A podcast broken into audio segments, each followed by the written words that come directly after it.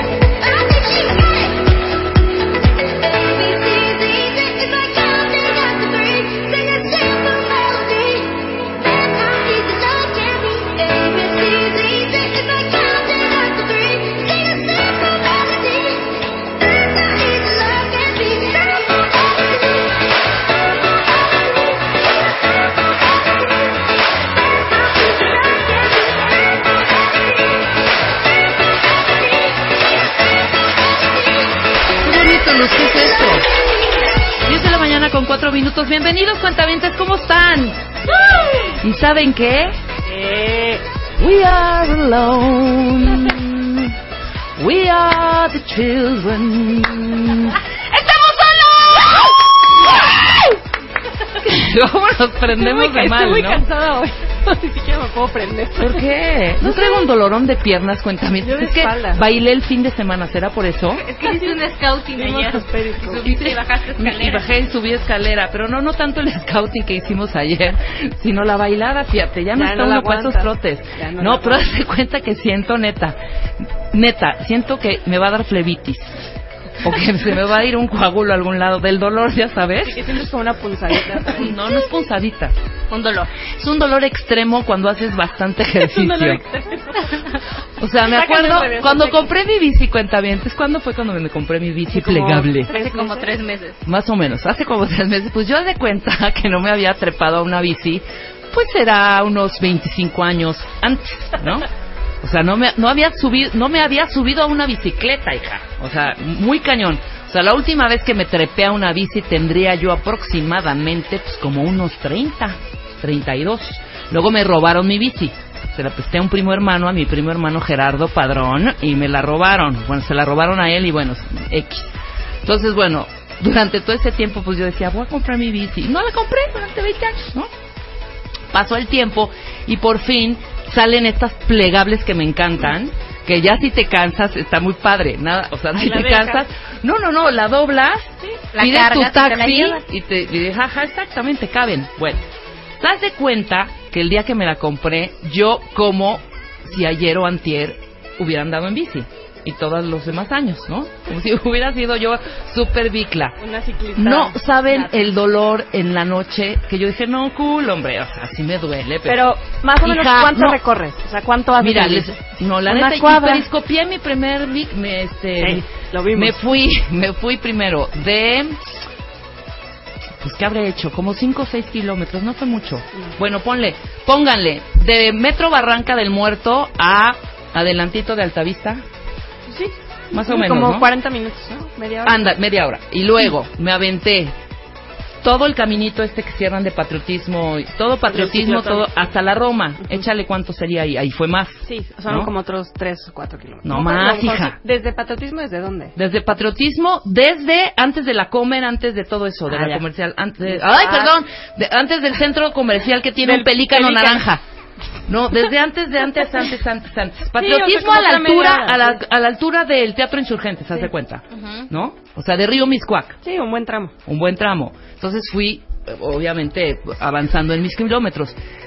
El, ese día, precisamente ese día que yo me va- que tomé la, por primera vez la bicicleta, haz de cuenta que me iba a dar un infarto en la pierna. No, era un dolor en las dos piernas, un dolor que dije, Pero no es es, delicioso posible. ese dolor. No, hija, este ya no era delicioso. Empezó delicioso.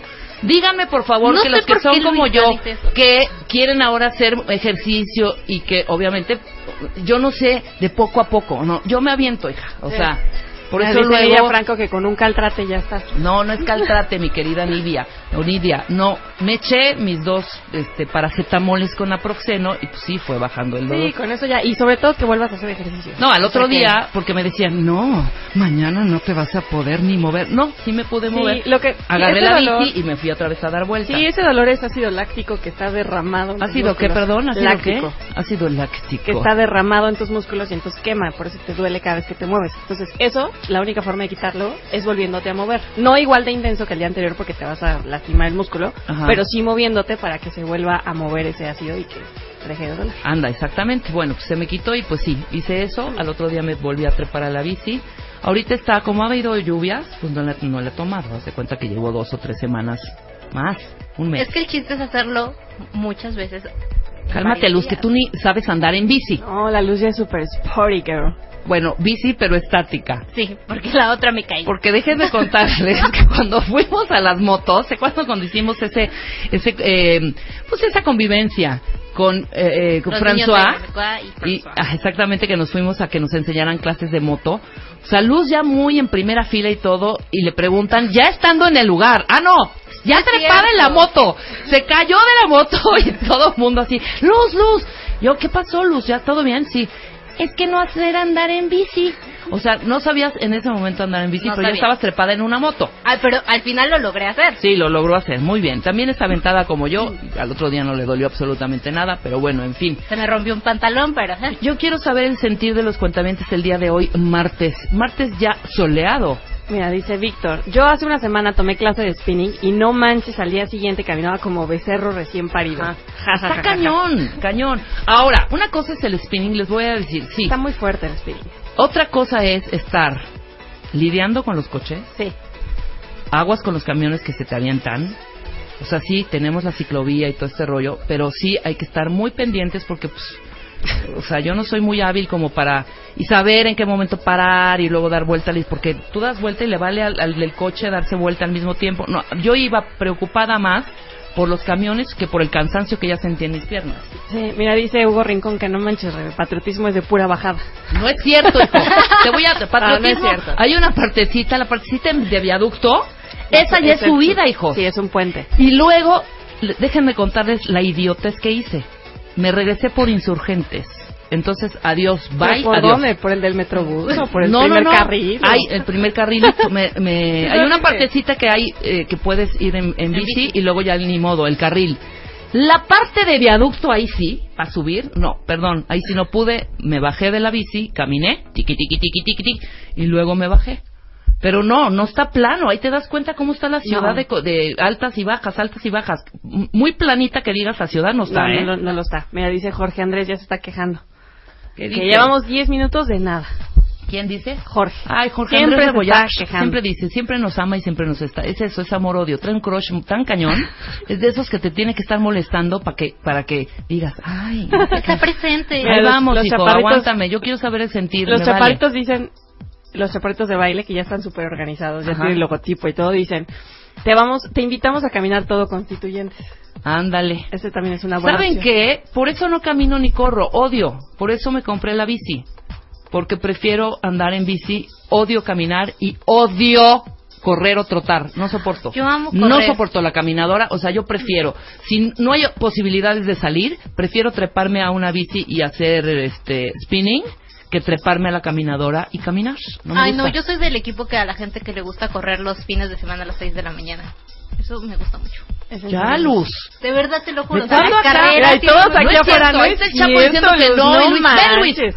No es cierto. ¿Qué es- mentiras, Luz. De No, a mí sí me gusta. mi- ¿Cuándo en la vida, Luz? Tú eres de Tú las eres que de les gusta echarse unas alitas con una Exactamente, una También, chela. o sea, también Eso me es gusta. totalmente mentira porque yo corrí una vez con Luz y Ajá. llegó caminando a la meta. Ahí está. Ah, pero porque llegué platicando. Iba Ah. platicando con el Chapo. Y fuimos, fuimos con el Chapo a correr y pues no. No, No, pero, eso fue hace dos vez- años. Y el año pasado también Bueno, ya corrí. Te y encomiendo, este año Lu- Luis, te encomiendo que ahora como ya le gusta a la niña caminar y correr, te la lleves todos los días a las 6 de la mañana. Y el Chapo también, ah, no, el Chapo está trabajando. Yo también. También yo lo Lo hizo también. Luis también. Ay, sí es cierto. Entonces, ¿cuándo corren timadores? El fin de semana yo corrí 5 kilómetros. El 5 en la... Ah, es que hubo una carrera, ¿no? El domingo en el domingos. Ajá. Muy bien. Pues ahí está Lucecita. Oye, mira, diario. dice Ale, Ale una, le mandamos saludos a la buena Ale, Ale Álvarez, que ella se baja diario en bici desde Santa Fe hasta Polanco. Sí, claro. O por sea, que no te Hay gente, quejando. otra amiga mía, también se avienta desde el, el Teatro de los Insurgentes hasta Parado Norte. ¿Sabes yo qué hacía antes con mis amigos? Que ya no lo he hecho desde que empecé a fumar.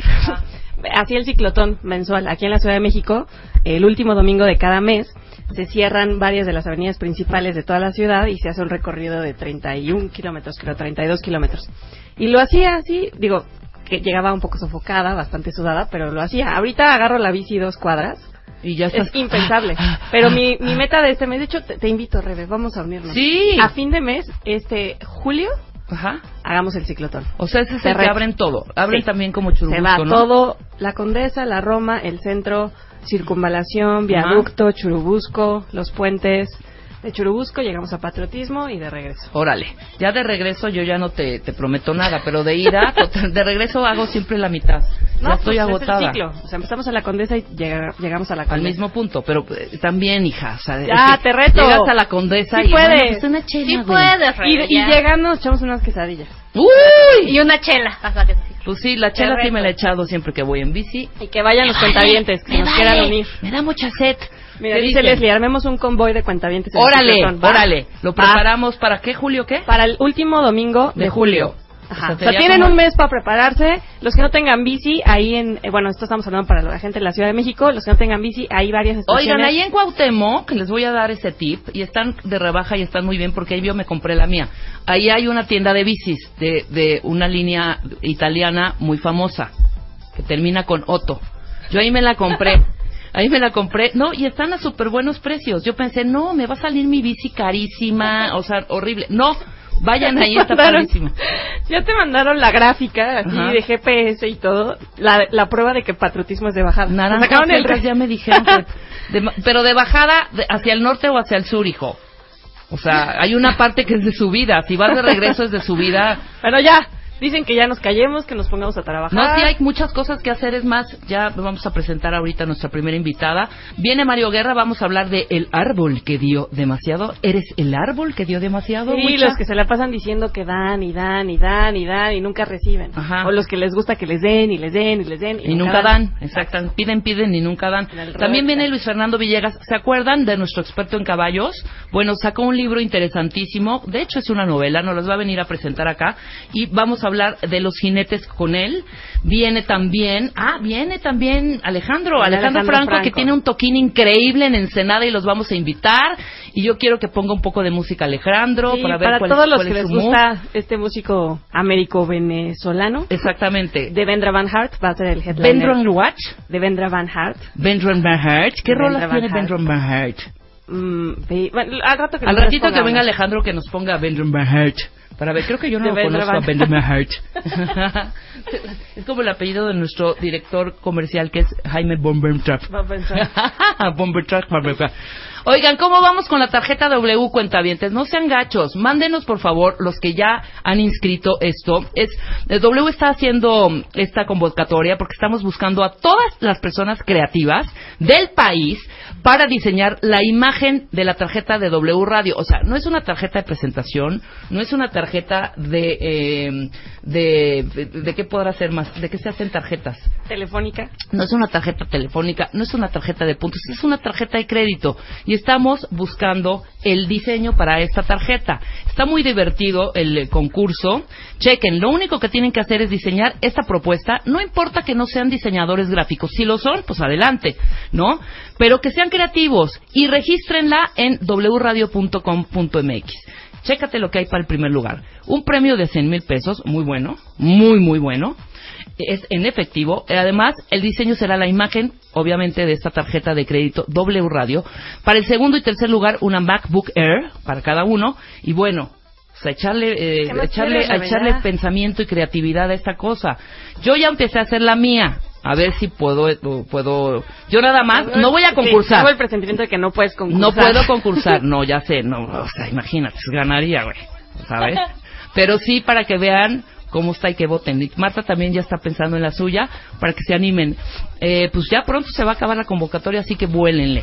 Ahora sí, ahora sí entramos de lleno porque ya los cuentamientos están muy impacientes. ¿Cómo estás, mi querida Rebeca Muñoz? Está con nosotros Rebeca Muñoz, Mind Coach, experta en temas de inteligencia emocional, liderazgo, establecimiento de objetivos, estructura de planes de desarrollo y autoconocimiento. Y si recuerdan, tuvimos anteriormente dos participaciones más de la gran Rebeca Muñoz. Ay, mi amiga, eres muy linda, eres muy generosa. Muchas gracias. Buenos días, buenos días a todos. ¿Cómo están? Muy bien, todos acá y vamos Ay. a hablar de objetivos. Qué increíble no tema, ¿no? ni idea, fíjate. No, ni idea. ¿De qué se trata eso? Exactamente. Fíjate que es un tema maravilloso que da para mucho, mucho tiempo. Y aparte, antes de nada, de verdad, déjenme mandar primero un saludo a nuestra jefa Marta. Ajá. Beso y abrazo. A Marta en donde estés, te mandamos un beso y te queremos mucho. Muy bien. Y este, pues mira, la verdad es que va junto con pegado Tocaya. La verdad es que habíamos hablado en veces anteriores de victimización Ajá. y que uno de los temas especiales que para que pudiera salir del tema de la victimización es poner objetivos, ¿no? Pero esa cosa cómo se mastica y cómo es, ¿no? Entonces, este, pues la propuesta del día de hoy es poder a- a- hablar de este tema de la manera mucho, muy, muy práctica, ¿sabes? La intención es que la gente en el ongoing de lo que vamos a estar acá eh, hablando, ellos puedan ir encontrando la, sabes que es como una técnica, si entienden la técnica y la cachan, la digieren, el, el tema de manejarse por objetivos en la vida, pues ya deberá de ser, bueno, forever, ¿no? Claro. Entonces, si me lo permites, este, Adelante, Rebeca, porque adelante. sabes que preparamos, preparamos un programa, la verdad, un, un- un tema eh, muy como muy completo. Y lo que quiero es que si la gente puede entrar ahorita a rebecamc.com, www.rebecamc.com. Ok, en este momento Exacto. vamos a poner la liga Ahí hay un formatito, exacto, hay un formatito que hicimos que lo van a ver, van a decir, ah, esto es una broma de Rebeca, Ujú. pero la verdad que lo quise poner de la manera más sencilla, eh, de la forma mm, ah, muy muy simple. Más didáctica, pues, Sí, sabes que ¿no? este es un tema de ah, ir a- poniendo objetivos y lo que vamos haciendo como la introducción, damos chance a que la gente pueda entrar, insisto, www.rebecamc.com. Perfecto. Ahí está un formatito, Es cuentavientes. correcto. Que lo ¿No? bajen y si no lo bajan, pues hombre, que lo vean y que vean el esquema para que nos vayan siguiendo. Ok, perfecto. Gracias, gracias. Muy bien, perfecto. Entonces, este, fíjate que antes de eh, poder eh, hablar de, de poner objetivos, hay que poner el contexto de qué es vivir por objetivos, cuáles son los beneficios de vivir por objetivos y cómo realmente, este, pues, hombre, te dan eh, certidumbre en tu actuar. Claro, yo quisiera antes de que entraras así de lleno, Sí, de claro. lleno de sopetón, un pasito antes. ¿Qué es un objetivo? ¿Qué es un objetivo? Eso que no cumplimos cada vez que, que, que cambiamos de año. Eh, ándale, tú ¿No? sí sabes.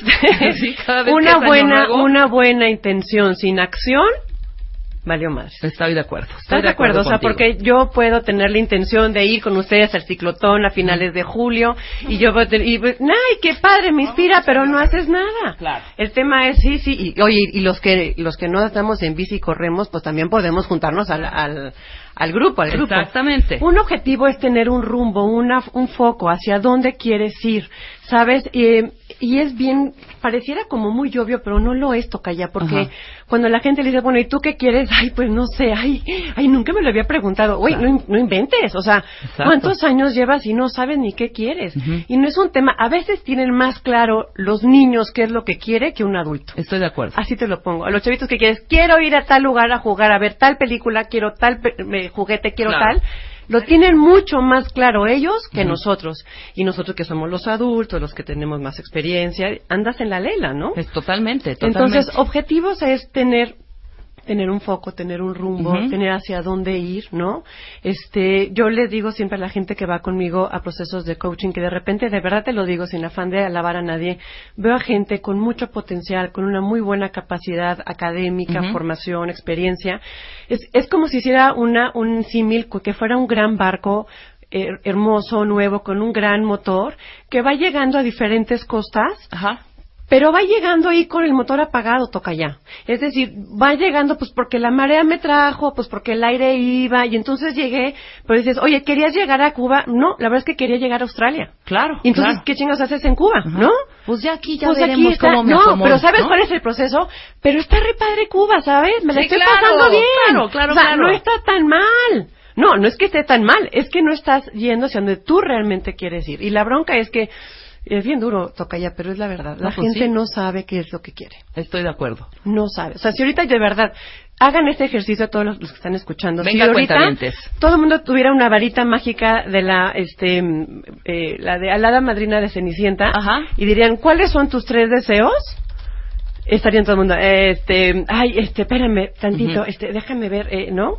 Entonces, la, la intención es eso, es decir, es, la gente no sabe, no sabe, muchas veces no sabemos ni qué queremos, ¿no? Y, y- y si no sabes, no sabes lo que, que- lo que cada quien quiere, Imagínate. pues, mucho menos hacia dónde queremos ir, ¿no? Claro. Hacia ¿Cuál es el rumbo? Nos Claro. perdemos ahí y en la- cuando en tú el ves camino. que alguien sí llega a su objetivo, dices, híjole, qué suerte, No, qué pero ¿cómo bárbaro, le qué churrero. Ajá. Claro, pues como es el consentido, claro, No, por las cómo le palancas. ayudaron, y cómo tiene lana, Claro, ¿sabes? claro, claro. Claro, por supuesto. ¿no? Entonces, el tema es eso, o sea, cuando eh, pones objetivos, llegas, pero, ¿sabes? Es como, eh, hablando sobre ese mismo barco del que te hablaba antes, Ajá. es el poder decir, hay que ir a veces contracorriente y hay tormentas en el camino, pero tienes que prender el motor. Sí, por supuesto. Y cuando tú llegues a Australia, en lugar de que hayas llegado a Cuba, vas a decir, caray, por fin llegué, la emoción de estar, ¿sabes? Y es eso, el poner objetivos es, poner objetivos no quiere decir que todo vaya a ser este miel sobre hojuelas en el camino. Hay un momento en donde tienes que esforzarte para poder llegar y Claro. forzar ese motor, pero tienes que hacerlo. O sea, está bien que reces, pero también rema para la orilla. Pero ¿no? échale ganitas, ¿no? O sea, ponte a jalar. Claro. Este vamos, a hacer, vamos a hacer una pausa, Rebeca, para entrar de llenísimo en el, tema. Son 10 con 23 de la mañana. Rebeca Muñoz, regresando. Objetivos. De nada sirven si no sabes cómo Perfecto. ponerlos. Al regresar, no se vayan.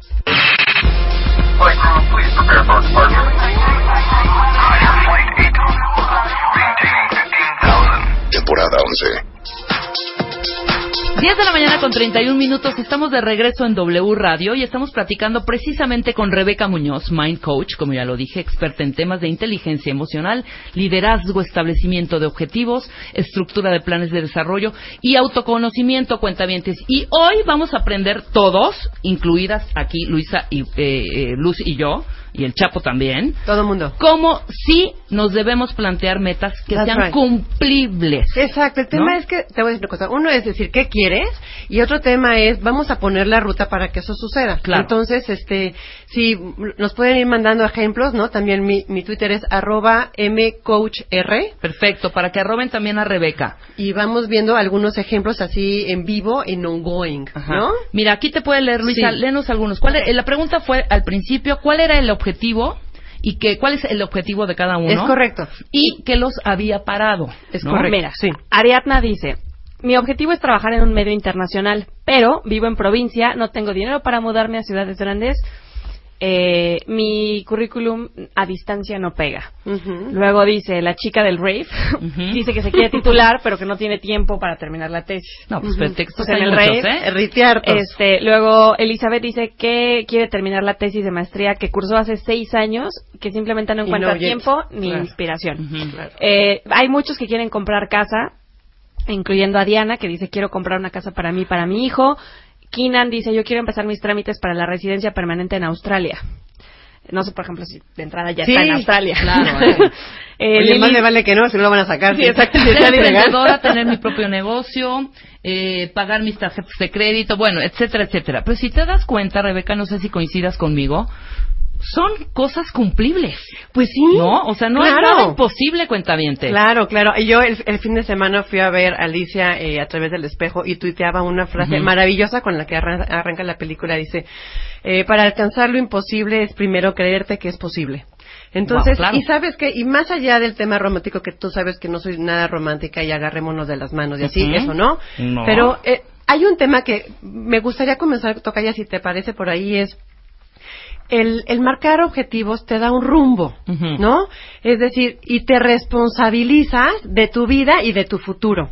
Es decir, va a ir junto con pegado, ¿no? El tema de poner objetivos. Y entonces, si tú te pones a, a trabajar en lo que tú quieres, pues dejas de, le quitas la responsabilidad al entorno, al tiempo, sobre todo, que aquí muchas veces es el culpable, ¿no?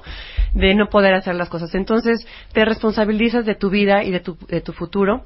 Y aparte tomas unas decisiones de manera muy autónoma. Claro. Porque, este, el, el cuando tú quieres hacer las cosas, fíjense bien, ya va el, el primer challenge que les aviento. Venga. Muchas veces la gente cree que quiere algo porque ellos, lo pongo entrecomillado, porque ellos creen que lo quieren. Pero no es que ellos lo quieran, sino es una imposición social, es una imposición, ¿no? Y cosas Porque si como- lo quisieran, lo harían. Claro, claro, no, y aparte, pues es que no me he casado, pues no. Una vez me decía una, una, una, una señora, pues es que más vale que mi hija, mejor que sea con el título de divorciada, a que sea soltera. Entonces, el objetivo de la niña era, pues, casarse, pues, porque la mamá le había puesto eso. Sí, Entonces, ya letrerito. Exacto, y me explico, o sea, lo que voy es que si tú crees que algo que tú quieres es porque, tú- eh, lo pongo entrecomillado, porque tú quieres y realmente no es así, sino es una imposición y tú no logras distinguir eso, Claro. también te vas a sabotear, ¿ok?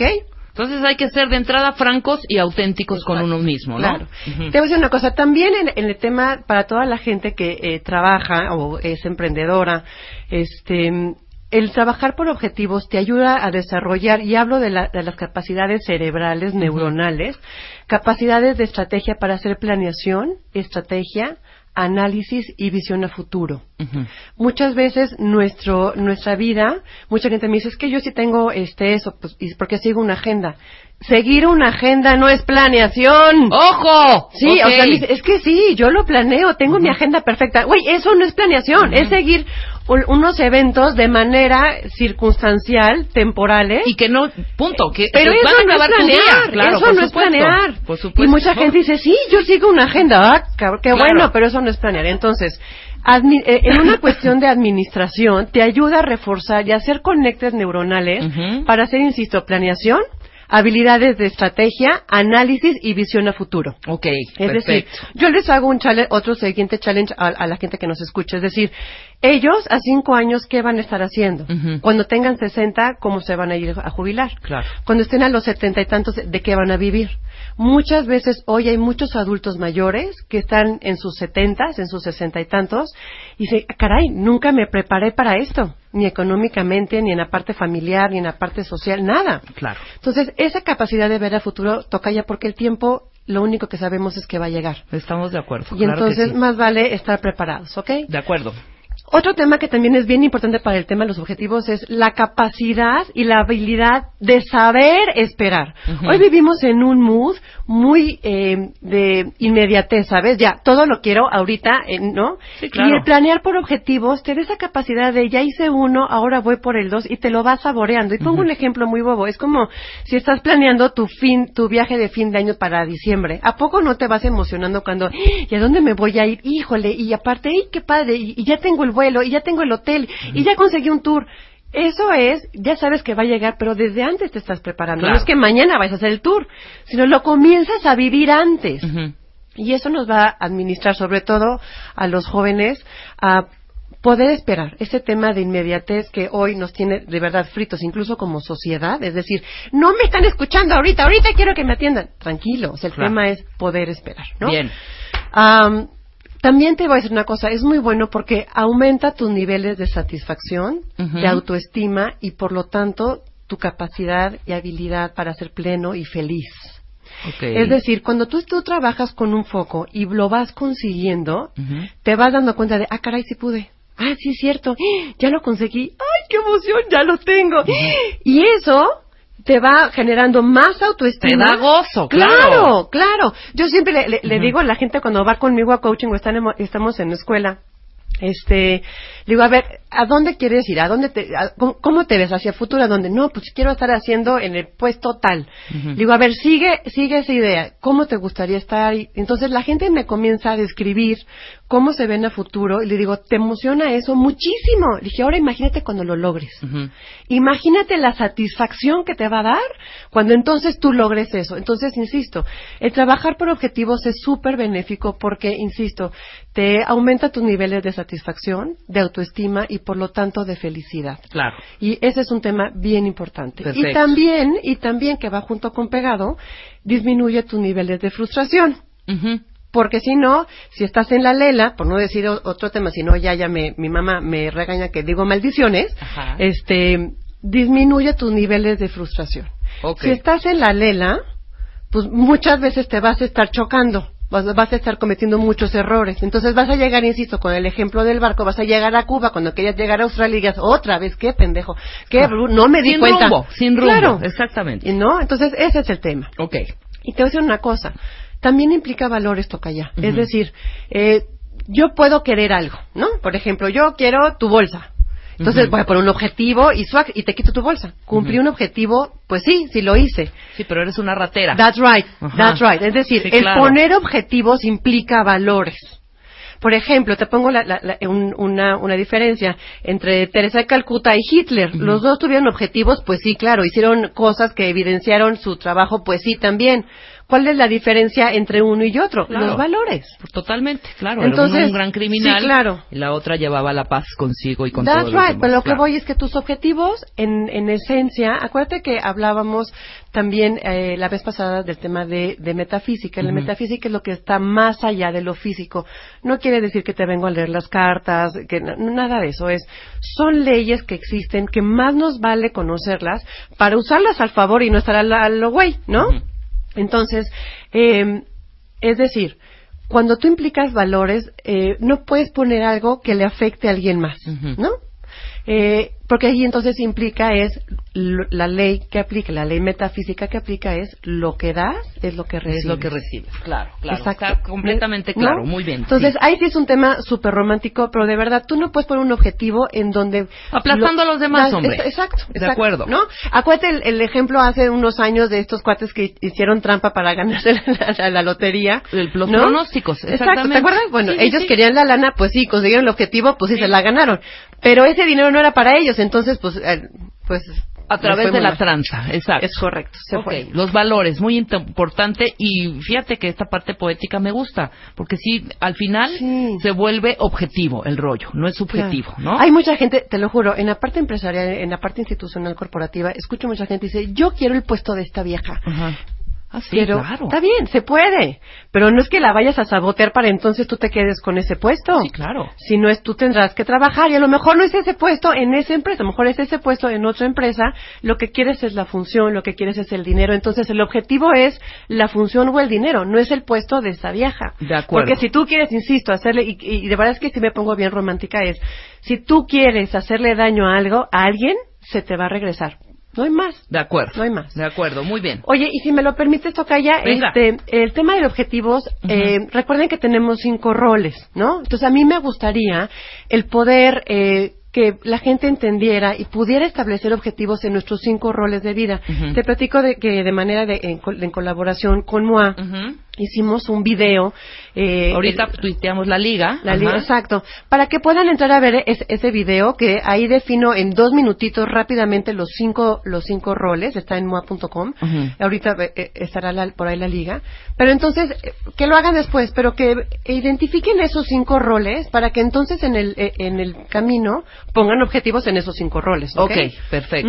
Muy bien. Ahora, yo lo que quisiera es cómo empiezo a plantearme mis objetivos. Primero a definir, que es el primer paso, ¿no? Es correcto. Definir qué quiero Exacto. y no estar dando eh, tumbos de un lado para otro. ¿no? Déjame te platico una anécdota que es espectacular y justamente es un poco pa- pareciera broma, pero es que sí andamos por la vida. En mis épocas corporativas eh, trabajaba en una empresa este que hace concreto y cemento Ajá. y yo estaba en una planta de, de ahí en Acapulco, ¿no? Y entonces yo iba de un lado para otro, corriendo de un lugar a otro, y entonces pasé rápidamente de las oficinas a la planta, y yo iba hecha la raya en, en- en la planta Acapulco, y de repente volteo y veo a un chico que al cual le llamábamos el sombra.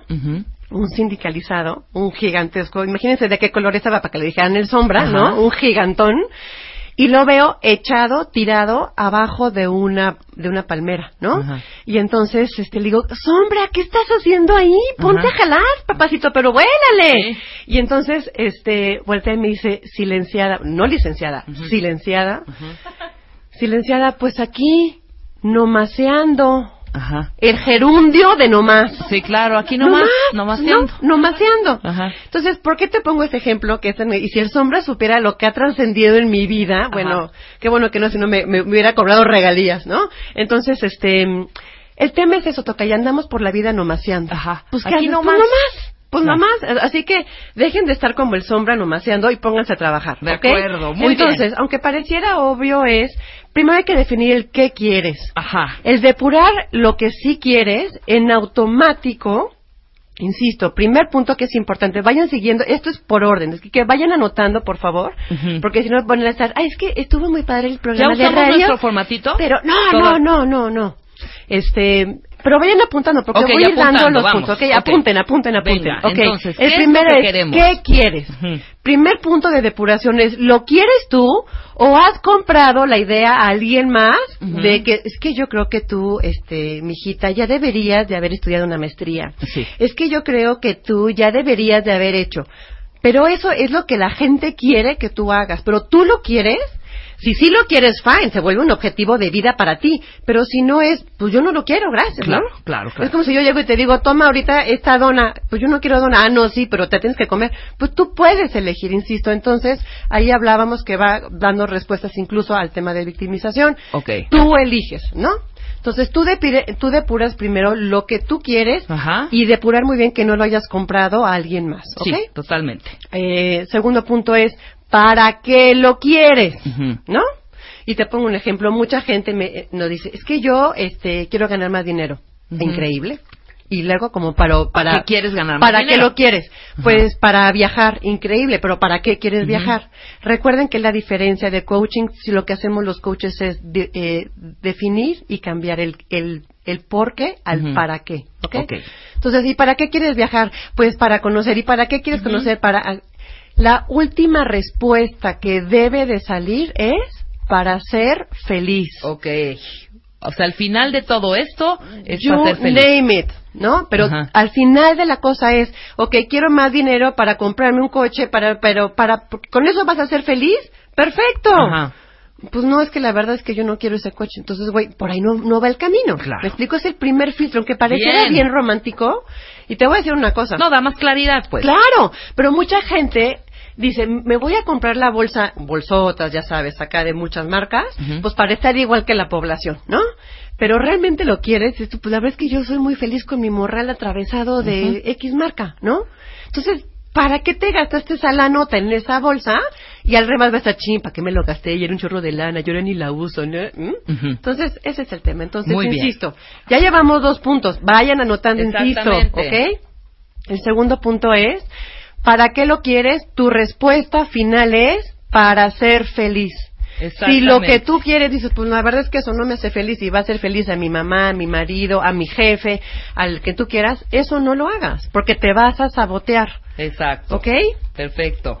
Entonces, ¿hasta ahí vamos bien? Vamos muy bien. Perfecto. Vamos muy bien. Entonces, este, ah, también hay una frase increíble de Alicia en el País de las Maravillas que dice, si tú no sabes a dónde quieres ir, nunca vas a llegar. Wow. Entonces, es, hay mucha gente que va con mucha prisa, pero como para dónde, ¿no? Sí, exactamente. Entonces, el definir... Volvemos al inicio, sin rumbo. right. Sin rumbo. Exacto. Y te pierdes. A la lela, en la lela. Exacto. Entonces, pues bueno, ahí está. Entonces, vamos a, a, a comenzar entonces. Generalidades del- de- para poner objetivos. Es definir el que quieres, Ujú. ¿ok? Descarta en automático lo que no quieres. ¿Estás de acuerdo? Claro. ¿Me, me dejas hacer un, Vamos a un, hacer el un- ejemplo ejemplo, contigo? claro. ¿Sí? Imagina, imagina que este mm, que tú vendes helados y yo llego y te digo, señorita, buenos días. Buenos días. Por favor, ¿me puede dar un helado de fresa? Eh, claro que sí, con mucho Perfecto, gusto. ¿me ya me lo das? Sí, Perfecto. ya te lo doy. Listo. Con eso que yo te di, ¿es suficiente para que me des mi helado de fresa? Con eso que tú me diste, pues me lo pediste y te lo di. Sí, porque yo soy muy amable. Ajá. Pero claro que no. Claro que no me lo puedes dar. Te voy a decir por qué. Porque quiero un litro o quiero un helado sencillo. ¿Lo quiero en vaso o lo quiero en cono? ¿Lo quiero con topping o lo quiero sin topping? Sí, claro. Entonces, por, que ahí no me dejaste preguntarte, yo sí iba ay, por ahí. Yo por ahí iba, nada más que te gane. Sí. El tema es, y apunten esto, hay que ser obsesivamente específicos. El que quieres es, quiero un helado de fresa. Sencillo, en cono, con topping de chocolate y chispitas de colores. Ujú. Ahora, si te lo pido así, ¿me lo puedes dar? Ahora sí, claro que sí. ¿Estás por de acuerdo? supuesto. Bueno, siempre cuando traiga dinero para pagar, ¿verdad? Claro, claro. por cierto. Ok, ahí por vamos cierto. entendiendo, por supuesto. Sé muy específicos Es bien en bobo el que ejemplo. queremos. Es bien bobo el ejemplo, ¿no? Pero hay que ser muy específico. Entonces, fíjate bien. Otra vez, imagínate que eso nunca sucedió. Entonces, ahora yo llego contigo Ajá. y este y te digo, señorita, ¿cómo le va? Buenos días. Por favor, ¿me puede dar un helado? ¿De qué sabor, señorita? Ay, fíjese que no sé. Mire, está muy rico el de mango. Ay, no, ¿Quiere el mango me saca ronchas. Ah, bueno, fresa puede ser. ¿Le Ay, no, soy alérgica, no, es horrible. Tampoco. puede- No. ¿Algún, algo, ah, piense usted qué sabor se le antoja en este momento. Ay, todos. Ay, Dios mío, chocolate. Eh, que esta vieja se vaya, ¿estás de acuerdo? Esta vieja claro, está claro, loca. claro, claro, que ya ¿Sí o te- no dices, esta vieja está Y loca? ya, adiós. Bueno, Pero yo quiero venderte forzosamente, A fuerza. Amiga, tienes que venir a la escuela de ventas. Eres una super vendedora, by the way. El tema es, así como ese ejemplo, que insisto, vuelve a ser tonto, en ese momento, así veábamos por la vida. Claro. ¿Mm? Es Sí, decir, ay, no sé, ay, no o sé chico, ay, no sé. Y luego ya te vas por el chico y dices, no, creo que sí quería el grande. Ay, no. Entonces alguien llega y te dice, eh, cómprate el de mango, está buenísimo. Bueno, pues ya te compras el de mango y dices, híjole, me hubiera comprado el de, el de limón. Claro. Ay, güey, Claro. pues uh, lo hubieras dicho. El tema es que por la vida toca ya, vamos así. Vamos diciendo lo que no queremos. De acuerdo. No quiero llegar tarde, es que yo no quiero que este se ponga en mi camino porque claro me va a bloquear, es que yo no quiero eh, tener complicaciones con mi marido, es que, fine, eso es lo que no quieres. ¿Por qué pongo el ejemplo que son suenan estúpidos los ejemplos de los helados? Porque eh, el, cuando tú pones atención, y por favor apunten en este instante todos, cuando tú sabes lo que no quieres, ya no pongas atención en eso. Claro, Te bye. vas a enfocar en el que sí quieres. Entonces, Exacto. aunque pareciera muy obvio, cuando tú estableces lo que sí quieres, descartas en automático lo que no quieres. Ahora, se vale, Rebeca, dime ahorita, porque ahorita hice un pequeñito ejercicio. Me ¿no? encanta a mí. Eh, Hice un pequeñito, por ejemplo, Sí, ¿qué sí, quieres? sí. Mi casa propia, ¿no? Perfecto. Empecé a hacer eh, rapidísimo, todavía sin, sin, sin clavarme mucho, porque lo tengo que hacer en serio y clavada y por lo menos sí definir bien, bien, bien si sí lo quiero o no lo quiero. Y al final sí me tatoré y dije, creo que no es casa. Creo que es playa, o creo que no es playa, ¿sabes? Playa, claro, Entonces, claro. ah, cuentavientes, no en la primera se claven, porque la primera quizá no sea lo que quieren realmente. That's right. Vas a tener quizá varias opciones. Claro. Vamos tachando y Sí. descartando las que no son. Entonces, fíjense bien, bullets grandote, Ajá. gigantesco. Cuando defines lo que sí quieres, en automático descartas lo que no. ¿no? De acuerdo. En automático. Entonces, si tú dices, sí quiero comprarme una casa, Ajá. increíble. Entonces, en ese momento, toda aquella opción de departamento queda fuera. Totalmente. Ay, es que no sé, es que ay, había un departamento tan Ujú. bonito que vi. Güey, ya no. Claro. ¿Me explicó? Exacto. Cuando defines una casa en playa, pues entonces ya no va a ser Valle de Bravo. O sea, De acuerdo, claro. Pareciera bien obvio, pero por favor, insisto, pongan atención en lo que sí quieren, porque ahí aplica otra ley metafísica. En lo que pones tu atención es lo que produces. Claro, ¿Ok? claro. Entonces, si tú produces en todo aquello de lo que no quieres, estás produciendo todo aquello de lo que no quieres. Exacto. Entonces, pongan atención Ley siempre. del descarte, venga. Es Afuera correcto. todo lo que no queremos y foco en lo que sí. Déjame hacer una pausa Increíble. rapidísimo, Rebeca. Sí, sí. Al regresar, vamos así a empezar a llenar el formatito para ponernos objetivos. me encanta. Porque ya tenemos ya la teoría, ya Ujú. le estamos entendiendo. en Dudas, el ongoing, claro. arroba redmangas eh, y el, el- tu... Arroba mcoachr. mcoachr, que es el eh, Twitter de Rebeca. Regresando de la pausa, objetivos de nada sirve si no sabemos Correcto. cómo ponerlos. Al regresar de la pausa, no se turbulence. Marta de Baile, transmitiendo en vivo. Last more than 10, 15 minutes. Temporada 11.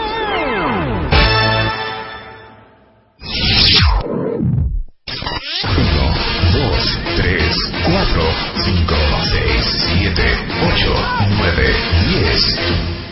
Onceava temporada. Marta de Baile. Solo por W Radio. De la mañana con tres minutos, ya estamos de regreso con Rebeca Muñoz y nos ponían- estamos poniendo esta mañana objetivos. Objetivos ¿no? de Entonces, vida. ya quedamos, ¿no? Definir realmente lo que queremos, descartar lo que no queremos, Claro. focus en lo que sí queremos. Claro, y dejar de estar como el sombra nomaseando. Exactamente, y dejar de estar como, como el sombra nomateando. Nomateando, canijo sombra. Muy bien, entonces, siguiente Bueno, punto, querida, antes Es de entrar ya al formato para obsesivamente objetivos. específicos, obsesivamente específicos. Y Exacto. fíjense bien, pongo un ejemplo bien, bien, bien simple. Si tú vas a una agencia de viajes y dices quiero irme de viaje, no llegas, ay señorita, quiero irme de viaje. Ujú. Y ya. Sí, ah, pues claro. sí, señora, pues claro, y luego. ¿A dónde? Pues, este, pues fíjese que no sé si me voy para Cuernavaca o como para este España. No, O sea, o sea, o sea, ¿no? Sí, sí, sí, claro. Es que aunque suene suene raro, ahorita estamos viendo los tweets que, que están mandando es quiero poner un negocio, quiero poner un- aquí veía una chica que quería poner un tema de fitness, eh, hacer eh, lo de la, la visa, eh, titularme, estoy le- leyendo los tweets lo más rápido que puedo Claro. para hacerlo, pero este pero el tema es bueno, ¿y qué has hecho para eso? Quiero comprarme una casa y ¿Ya empezaste ¿no? a ahorrar? Exacto, entonces fíjense bien, si tienen ahí ya su formatito, vamos a ir viendo en el ongoing cómo vamos a irlo traduciendo, ¿ok? Venga. Entonces dice, objetivo. Objetivo, ¿qué es lo? Ahí tendrás que poner qué es lo que quieres. Te lo juro, toca ya que muchos años he hecho esto y antes decía, los objetivos tienen que ser medibles, específicos, rentables. Sí. La técnica SMART, ay, mi- mira, vale madre, la verdad es que hay que ser bien sencillo y yo lo para, o sea, lo que a mí me ha funcionado cuando he trabajado con gente es ponerle, vamos a traducir qué quiere decir me quiero ir de viaje, qué Claro. quiere decir quiero poner un negocio, qué quiere decir quiero comprarme una casa. Tradúceme eso, ¿ok? Claro. Es decir, insisto, entonces si somos obsesivamente específicos con eso, por ejemplo, pongo un ejemplo muy muy muy bobo Luis, por ejemplo, Venga. quiero bajar de peso, fine, ese sería el objetivo, tendrían que ponerlo ahí, ¿ok? Pero ahora tradúceme eso. ¿Qué quiere decir bajar de peso? ¿Bajar 20 o bajar 200 gramos? ¿Vas a bajar 20 kilos o bajar 200 gramos? Ok, esto es ser muy específico Claro. en, ese, en este punto. ¿no? Ajá. Por ejemplo, otro, otro ejemplo muy, muy, muy normal, muy general. Quiero ganar más dinero. Perfecto, tradúceme eso. ¿Cuánto más quieres ganar? Exacto. Hoy, hay gente que no sabe ni cuánto gana hoy. Sí, claro, por supuesto. ¿No? Es, por ejemplo, quiero ganar más dinero. Perfecto. Dime cuánto más. ¿Cinco mil más? ¿Diez mil? Ajá, o 15 porcentaje. millones. 50% más de lo que gano ahora. ¿Cuánto? Dime, o sea, en- en- por eso pongo traducción. Tradúceme qué quiere decir ganar más dinero. Claro. Quiero subir de puesto en mi empresa. Perfecto, dime a cuál puesto. Ajá. Y fíjense bien, la gente que nos está escuchando, que está en, en empresa, y que es- ese es su caso, fíjense bien, no se sesguen con decir quiero el puesto de tal persona. Ahí va otra vez. ¿Para qué lo quieres? Ajá. Para ser tan famoso o tan poderosa como ella o para tener el desempeño y la función que esa persona hace y ganar lo que esa persona gana. ¿Ves la diferencia que Sí, hay entre una cosa y otra? Es decir, entonces, si tú quieres ganar más dinero o tener esa posición, a lo mejor el seguir en esa misma empresa no es la única forma de llegar a, a ese objetivo. Me explico entonces es, ¿para qué lo quieres? Entonces es bajar de peso, hacer un viaje. Mucha gente llega conmigo al principio en coaching y, me dice, para ser mejor, o para ser feliz, o para ser exitoso. Perfecto, entonces tradúceme qué quiere decir para ti ser feliz, para ti qué, qué significa ser exitoso. Porque para lo que para mí es ser exitoso, toca ya para ti no es lo mismo, Claro. ni para la gente que nos está escuchando. Y muchas veces hemos, hemos dicho aquí en el programa, y es real, y no, nunca- casi nunca funciona así, voy a ser feliz cuando ya mis hijos hayan estudiado una carrera. Exacto. Estudien la carrera y no, creo que voy a ser feliz cuando ya estén todos casados. Exacto. Ya se casaron. No, quiero, creo que voy a ser feliz cuando tenga mis primeros nietos. Exacto. Así nos vamos la vida, claro, ¿eh? claro. Claro. Toda la vida nos vamos ahí eh, que- queriendo ser felices con cosas que son inmediatas, Claro, que son, pero bueno, fíjate, que son claro, claro, claro. Y, y te voy a decir una cosa, pero eso, eso es un tema bien importante, toca y qué padre que lo sacas, porque mucha gente puede basar su felicidad o su éxito en algo afuera. Ajá. Recuerden que yo siempre digo, no puede haber afuera sin adentro. Claro. No hay adentro sin afuera. Entonces, si alguien dice, es que yo voy a ser feliz cuando vea a mis hijos titulados, estás poniendo la felicidad, tu felicidad, en las manos de tus de tus hijos. si, si estos güeyes no se quieren titular, entonces tú ya te amargas el para de la vida. Claro, ¿Cómo si no estás, te quieres no? casar y no tener hijos, no vas a tener nietos. Punto. Exacto, claro. adentro. Claro, ¿no? O voy a hacer cuando estén bien casados. ¿Qué quiere decir bien casados para ti? Si ellos quieren que ellos sean felices, fine. No importa si se casan con quien se casen, ¿no? Claro. Con el mamífero que se vayan a casar. Pero el tema, el tema está en que ellos, insisto, pongan sus objetivos en lo que ustedes quieren. Ajá. No pongan sus objetivos en la, en la felicidad de, de que alguien Ajá. haga algo. Porque na- nadie es responsable de alguien, no es más que de ti mismo, ¿no? Ajá. Entonces, perfecto. fíjense bien, entonces vamos, poner objetivos, fine. Decías hace, hace, tu- hace rato tu tocaya, quiero comprarme una casa, pero fíjate que no sé si quiero playa o quiero este Ciudad. Ciudad. Ajá. O Pues, si aquí en el DF o en provincia. you have to choose, o sea, Exactamente. a fuerza. Claro. Y cuando escucho a alguien, ay, es que no sé, incluso ahorita lo, lo hablamos en el corte comercial, hay gente que no está dispuesta a pagar el precio de prender ese motor del barco del que hablábamos al principio. Exacto, es eso, eso te detiene. Claro. No, es que si me clavo, si me voy para allá y si me clavo en esto, pues voy a dejar de ver, voy a tener que dejar a mi familia Claro. o renunciar a este trabajo o Claro. a- hay muchas cosas que implican una renuncia. Es correcto. Y en el momento en que ustedes decidan, es- simultáneo, ¿eh? Claro. La decisión o la elección implica simultáneamente una renuncia a algo. Es correcto. Y fíjate, eso lo vamos a ver un poquito más adelantito, porque hay, hay objetivos, Tocaya, que implican que en simultáneo tienes que trabajar dos objetivos más. ¿no? Ok. O sea, no puedes estar a lo güey y decir, ah, ya, ahor- ya escuché ahorita el programa y entonces ya- ya me ahorita renuncio a mi madre y no- ya todo valió. No. Claro. Sino es estratégicamente, yo les decía al principio, el poner objetivos te va a forzar a desarrollar habilidades de estrategia, de planeación Ujú. e incluso de visión a futuro. Entonces Claro. tampoco a lo güey, ¿no? O sea, tampoco no sean así. Bueno, fine. Entonces, primera traducción, invento. exacto. Bajar de peso, primera traducción, quiero bajar 20 kilos. Perfecto. ¿Qué vas a hacer para bajar esos, esos, este, esos 20 kilos? Y te pongo ahí fechas.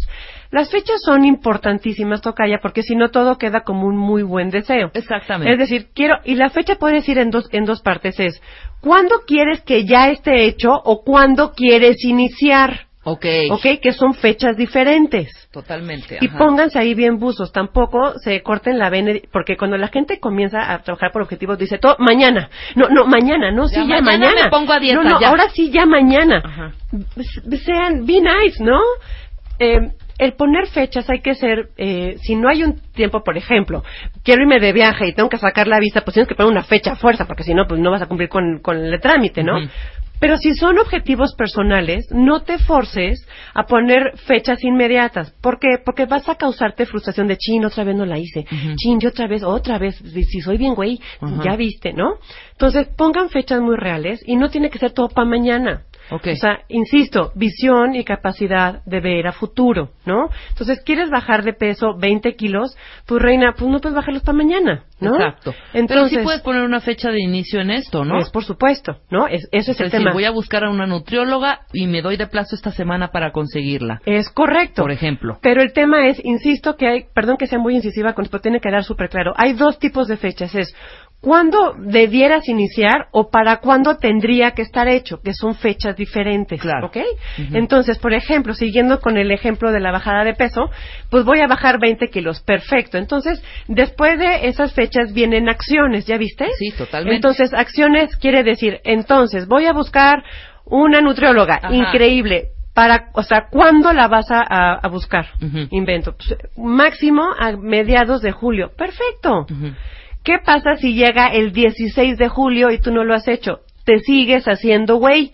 O sea, con esas palabras. Claro, claro. Entonces es, ay, es que no he tenido tiempo, es que de veritas, ¿vieras qué apurado han dado? Sí. Te estás haciendo güey. Punto, se acabó. Exacto. Entonces el tema es, ese, ese formatito que pareciera muy simple, se puede ir repitiendo porque puede haber acciones, Tocaya, que salgan de ahí, que se vuelvan un objetivo más grande. Claro, ¿no? claro. Ujú. Entonces, por ejemplo, insisto, para seguir y terminar este ejemplo de, de la bajada de peso. Pero que- yo tengo que, que yo tengo que terminar estas acciones para que se convierta estas esta estas acciones en un nuevo objetivo. Por O supuesto. sea, el chiste no es dejarlos a la mitad cada objetivo. No, espérame, entonces ya me voy a mi segundo, que ya no era este. Claro, no. Entonces quiere decir que ahí no tenía yo claro qué es lo que quiero. Exacto. ¿No? Si tú no tienes claro, te voy a decir una cosa, si tú no tienes claro qué es lo que quieres, estás como el ejemplo de hace rato que pareciera muy bobo de, es que no sé si quiero chocolate, es que no sé si quiero napolitano, porque es que el tema es que así es. Claro. Si no sabes claramente qué es lo que quieres, ¿cómo vas a, a trabajar por él? ¿No? Y aparte, por otro lado, es, mucha gente se autosabotea en su cumplimiento de objetivos porque eh, lo que ellos quieren no es realmente lo que, o sea, se compraron el objetivo de alguien más. Sí, claro, Y ahí está el tema de lo que hablaban al, al principio, como, como arrancaba el programa hoy, eh, del ejercicio, ¿no? Hay gente, no, de veritas, de veritas que ahora sí voy a hacer ejercicio. Si realmente no lo quieres, mira, al quinto día vas a decir, ay, no, no, no puedo con esto. Si realmente lo quieres, vas a encontrar en eso una parte bien importante para ser, insisto, feliz. Entonces, este, por ejemplo, vamos- vamos a, a- a definir, insisto, nada más para tener el tema de la bajada de peso. Entonces, Ajá. invento, si tus acciones son buscar una nutrióloga, dime cuándo lo vas a hacer, ¿no? Eh, otra acción, por ejemplo, es, pues voy a, a- a, este, a meterme a un gimnasio. Exacto. Perfecto. Dime cuánto cuesta, a qué gimnasio, cuándo lo vas a hacer, qué paquete vas a hacer allá adentro, ¿no? Entonces, ese de ser, de ser gimnasio, fíjense cómo se vuelve a ser entonces un objetivo, porque hay que ser específico. Claro, claro, claro. Entonces es, voy a buscar un gimnasio que me cueste tanto. Pregunto, ¿tienes dinero para pagar eso? Ay, güey, no, no tengo. Entonces, plan B, me voy a los viveros de Coyoacán, al bosque de Tlalpan, me voy a ir a los Claro. dinamos, a lo hablar. Entonces, fíjense bien, otro tema que también es bien importante en el establecimiento de objetivos es siempre, siempre tener un plan B. Es decir, es no, pues es que si yo no entro al tal club, ya no lo voy a hacer. Pues No, no, claro. no. Pero mucha gente sí lo hace no. Es que si mi jefe no me reconoce, entonces yo ya no voy a seguir adelante. Es que si mi marido no sé qué, siempre que tener un plan B. Sí, siempre, totalmente. siempre.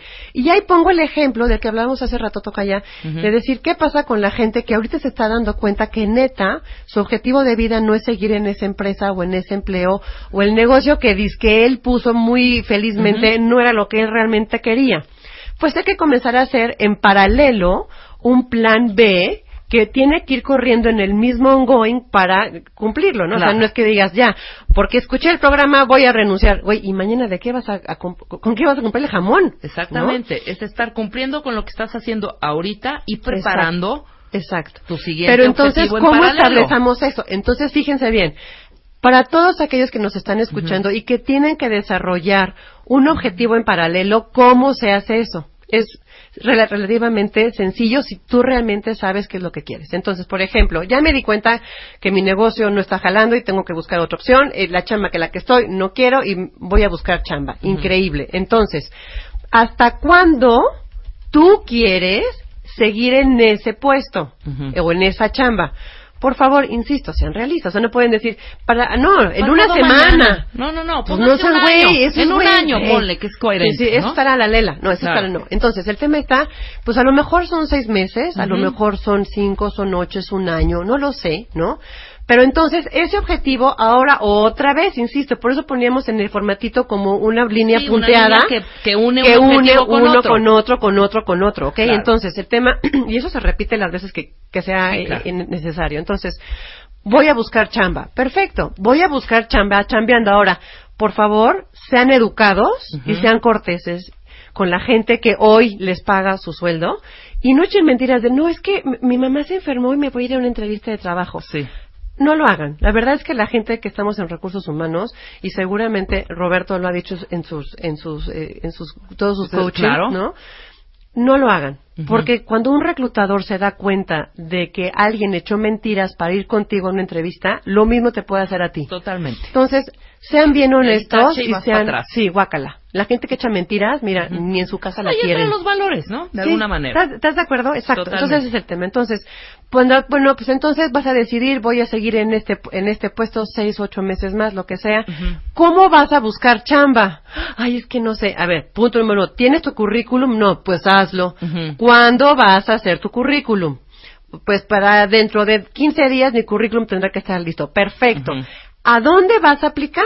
Claro. No es, tienes pues las voy a, compañías que voy a quieres mandar tú- currículum, pero ¿a quién, güey? O sea, ¿no? O sea, vas a volantear afuera del metro o qué onda, ¿no? Claro, hacer tu listita de las compañías y como lo hemos dicho con Roberto de Baile, investigar qué es lo que me gusta, si estoy de acuerdo con los valores y la estructura de esta compañía, correcto. que me late, etcétera, etcétera. Es etcétera, correcto. ¿ok? Y entonces, insisto, ahorita no vamos a hacer el desglose del objetivo de ese, ¿no? Pero esa es como la forma. Ahora, me gustaría también platicar de lo que nos están diciendo ahorita en Twitter, que este Por ejemplo, la gente que quiere poner un negocio. Y es que me- mucha gente me dice, es que me siento como estancada. Hay una chica que me, que me pone ahorita, es que siento cemento en los pies. Pues reina, quítatelo. No porque no lo tienes. ¿No? Es un muy buen pretexto. Sí, es que totalmente. estoy estancada, es que no sé qué hacer. No, y de hecho, como te decía al principio, Rebeca, todos los tweets de la, los cuentamientos, de, las, de los objetivos que, que se han propuesto y que se han troncado a la mitad, son súper, súper, eh, o sea, los puedes hacer, o sea. ¿sí me explico? Sí son medibles, sí son factibles, a eso Claro. me refiero. Pero no has hecho nada de- para planearlo, No, no hay claro. nada- no- no he visto por acá, oye, quiero irme a vivir a Marte. Claro. No he visto eso. ¿eh? Claro, claro. Solamente a mí me puso un chico por acá y dice, quiero re- re- regresar el tiempo 30 años. Pues, Rey, mejor prepárate para un futuro mejor. Exactamente. Y suelta ya. trabajarlo de diferente manera, right, papacito. Claro. Imagínate, el pobre a los 90 años. ¿Sabes qué? Si yo hubiera tenido 30 años, me hubiera regresado 30 Claro, años. y este pues formatito es un perfecto, es una perfecta manera de, de Súper ejercitarnos. simple, súper claro, simple, súper simple. claro, y por lo menos llenarlo ya es un objetivo, el llenarlo, es correcto, es correcto. Te voy a decir una cosa. Cuando tú pones un objetivo, entonces mantienes la, la mira hacia un mismo punto. Y entonces, recuerden que yo siempre les he dicho que todo cambio implica decisión, valentía y disciplina. Claro. Eso es igual a éxito. Entonces, si le pones eso, decisión, valentía, disciplina y aparte con la mira súper fija, te lo juro por Dios que hay cuestiones de éxito. Para la, la chica que, que se quería titular y que no encuentra para dónde, Reina, por, o sea, analízate objetivamente qué, qué no has hecho, Claro, ¿no? claro. O sea, ya hiciste la tesis, es que me da flojera. Y ya cumpliste con los trámites, es que no tengo dinero. Entonces, ¿qué vas a hacer para producir dinero para entonces poder titularte? ¿No? Entonces, es como el análisis anterior, ese es, ese es el punto, pero por favor dejen de decir, es que estoy como estancada, es que yo no sé, E- eso es terrible. Claro, totalmente. Porque solo, solo es una idea. Y si me dejas co- eh, compartirte unas frases que tengo que mi- me encanta. Venga, Rebeca, claro. Fíjate, este, eh, Coelho, Pa- Paulo Coelho dice, cada vez que quieras lograr algo, mantén los ojos abiertos, concéntrate y asegúrate de saber exactamente qué es lo que deseas. Nadie puede dar en el blanco con los ojos cerrados. Nadie puede dar en el blanco con los ojos cerrados. No es casualidad es consecuencia. Y un logro espectacular siempre está precedido por una preparación espectacular. Claro, claro. Entonces, el tema es que te prepares y te voy a decir una cosa. Y el, el- el- que hagas cosas diferentes, lo que hablábamos hace rato. Tienes que estar dispuesto a pagar el precio de actuar diferente. Tienes que moverte, punto. Pues sí, y para elegir A Que tienes estoy que dejar- estancada, muévete. Güey, Es que no sé para dónde, pero No. es que para dónde quieres, o sea, no sabes ni para dónde te quieres mover. Por eso les decía, los que niños están más esta, revisión interna de que realmente qué es lo que uno quiere y para qué uno es bueno y qué talento tienes también, ¿no? Es correcto. Y entonces, el punto es, insisto, cualquier objetivo que tú quieras, vas a poner un gran objetivo. Ah, Recuerden, por favor, el ejemplo, que fuera bien, bien simple del helado de fresa. Claro. Pon atención específicamente qué es lo que quieres. La gente que dice, es que en serio, sí me quiero comprar una casa. ¿Ya sabes en qué colonia? ¿Ya sabes de, de qué presupuesto? ¿Es casa o es departamento? Claro. Este, me quiero ir de, viajo- de, de viaje. ¿Ya sabes a dónde? no sé, ¿Sabes si es un crucero, es de backpack o es un super VIP? ¿No? Entonces, el tema es poder elegir y estar como muy clara, toca ya con eso, ¿no? Claro. Ese lo has dicho, punto. lo has dicho perfectamente. Creo que nos ha quedado muy claro. Ya tienen todos sus formatos Sí. para que vayan llenándolos, cuentavientes, y de verdad da claridad.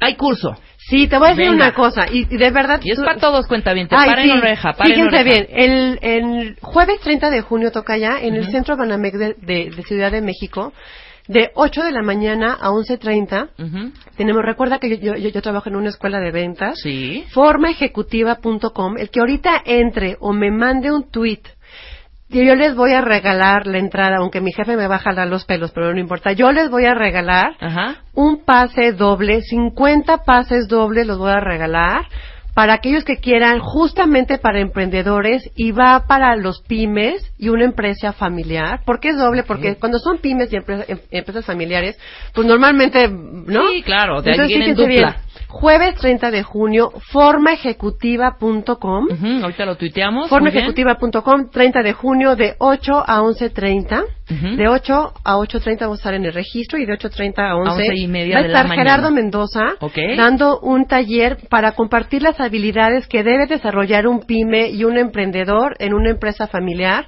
Pónganse objetivos en eso. Para los que no saben cómo, técnicamente les vamos a decir todo. Yo ahí también voy, voy a estar con él. Este, y van a ap- aprender también habilidades comerciales que todo pequeño y mediano empresario debe dominar. El teléfono también, si alguien quiere marcar, es 56 59 0011. Ujú. 56 59 0011. 0011. Formaejecutiva.com, jueves 30 de junio, Centro Banamex de Ciudad de México. Maravilloso, ya está. 50 do- eh, perdón, 25 dobles o 50 No, dobles? 50 dobles. 50, eso es, 50 Solo porque, dobles. solo estoy porque estoy con ustedes. Exactamente, alegrías de Rebeca Muñoz, Ay, ¿cómo no? sí, Te apreciamos gracias. tanto, Rebeca, Yo de verdad. quiero mucho, la respeto y Tienes gracias. esta habilidad para eh, explicar perfectamente las cosas que la neta sí nos dan más claridad y Me podemos encanta. ser mucho más objetivos y tomar mejores decisiones. que eso Gracias, es lo Tocaya, importante. gracias, Luisa. Gracias, Marta, te mando un beso. Preparamos el siguiente tema, ¿te late? Por supuesto, yo feliz. Ok, hacemos Gracias. una pausa, cuenta no se vayan. Flight crew, please prepare for departure. Flight 8. Maintaining 15,000. Temporada 11. 8, 7, 6, 5, 4, 3, 2, 1, 0. Estamos de regreso. Temporada 11. Con Marta de Baile. Continuamos.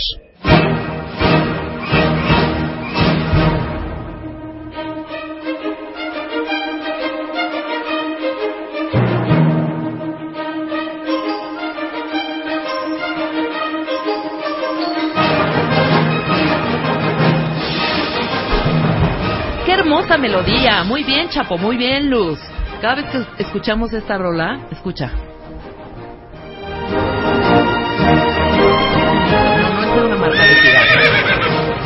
Ya está aquí con nosotros. Luis Fernando Villegas, un aplauso, por favor. Experto en caballos. Nació y creció entre caballos. Reconocido inter- internacionalmente como jinete artista.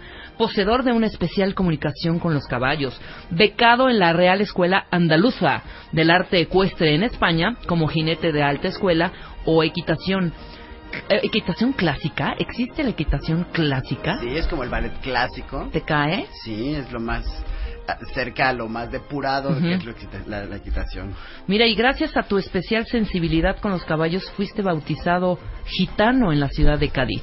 Así es. Muchas gracias, Rebe. ¿eh? Sí, muchísimas Yo gracias. no sabía todas estas gracias que tenías, que muy bautizado como gitano en Cádiz y este renombrado allá en, en España y, y ¿dónde Tomás estuviste? Ah, en la Real Escuela en la Real Escuela Andaluza del Arte Es- Ecuestre. Muy bien, hijo. Sí, estuve también en las cuatro principales escuelas europeas, en Viena, en. Francia, en Portugal, como invitado especial. Pues la verdad es, es increíble, son las escuelas más importantes del mundo, ya que, por ejemplo, la de Viena tiene Ajá. 450 años ininterrumpidos de seguir De dar practicando. servicio. De, de dar servicio, de seguir conservando la tradición ecuestre. Ajá. Pasaron la Segunda Guerra Mundial, por ejemplo, Ajá. y quien estaba a cargo de la escuela, que era el director uh, Lua Podaski, de repente tuvo que darle una exhibición privada a Hitler para sensibilizarlo y pedirle que le permitiera sacar a los caballos de la escuela y llevarlos hacia otra provincia porque la ciudad de Viena estaba en peligro de ser bombardeada. Sí, claro. Y claro. al ser bombardeada, pues obviamente se iba a perder la tradición que ya para entonces tenía más de 300 años. Sí, y por más. supuesto, y. Hitler se sensibilizó, creo que fue lo único bueno que habrá hecho. Ajá, y sí, claro. es- escoltó Y tocar a el todos- piano, creo. Ajá. y escoltó a todos los jinetes y a los caballos para poderlos llevar afuera de la, de la ciudad de Viena. O sea, tú eres jinete realmente. Yo soy un jinete profesional, sí. O sea, y das clases, o no, o ya no. Sí, claro, doy clases. De hecho, actualmente soy el director técnico y artístico de Alta Escuela Domecq en Texcoco. Ajá. Les mandamos muchos saludos. Ah, muy bien, ahorita estás en la alta escuela Domecq. Allá en Ahora, Texcoco. ojo, cuentamientos. Jinete se puede dividir en varias áreas. Correcto. Hay jinetes de charrería, dime si estoy mal. No, estás perfecto. Jinetes de alta escuela Mira, ¿Es esta es la de los saltos y todo esto y que, y que son bien formalitos y todo ese rollo? Mm, Mira, ¿O no? jinete es todo aquel que monta a caballo y, man- y lleva y contiene o, o conserva una técnica y la maneja y la, la domina, ¿no? Ese es un jinete. Ahora, todo el que está arriba de un caballo, pues puede ser, dice, yo me subo a un caballo y soy un jinete. No, tienes que saber la técnica. Sí, claro. Ahora, hay muchas técnicas y muchas disciplinas. Por ejemplo, lo que tú dices, hay charrería, hay salto, hay alta escuela, hay polo, hay este, Claro, carreras, hay- son los jockeys. Te tengo unos datos interesantes para los jockeys. Este, hay, ¿qué te puedo decir? Rodeo, hay dama vaquera, este, española. Claro. Hay, o sea, hay infinidad, muchísimas, hay de más de 60 disciplinas ecuestres.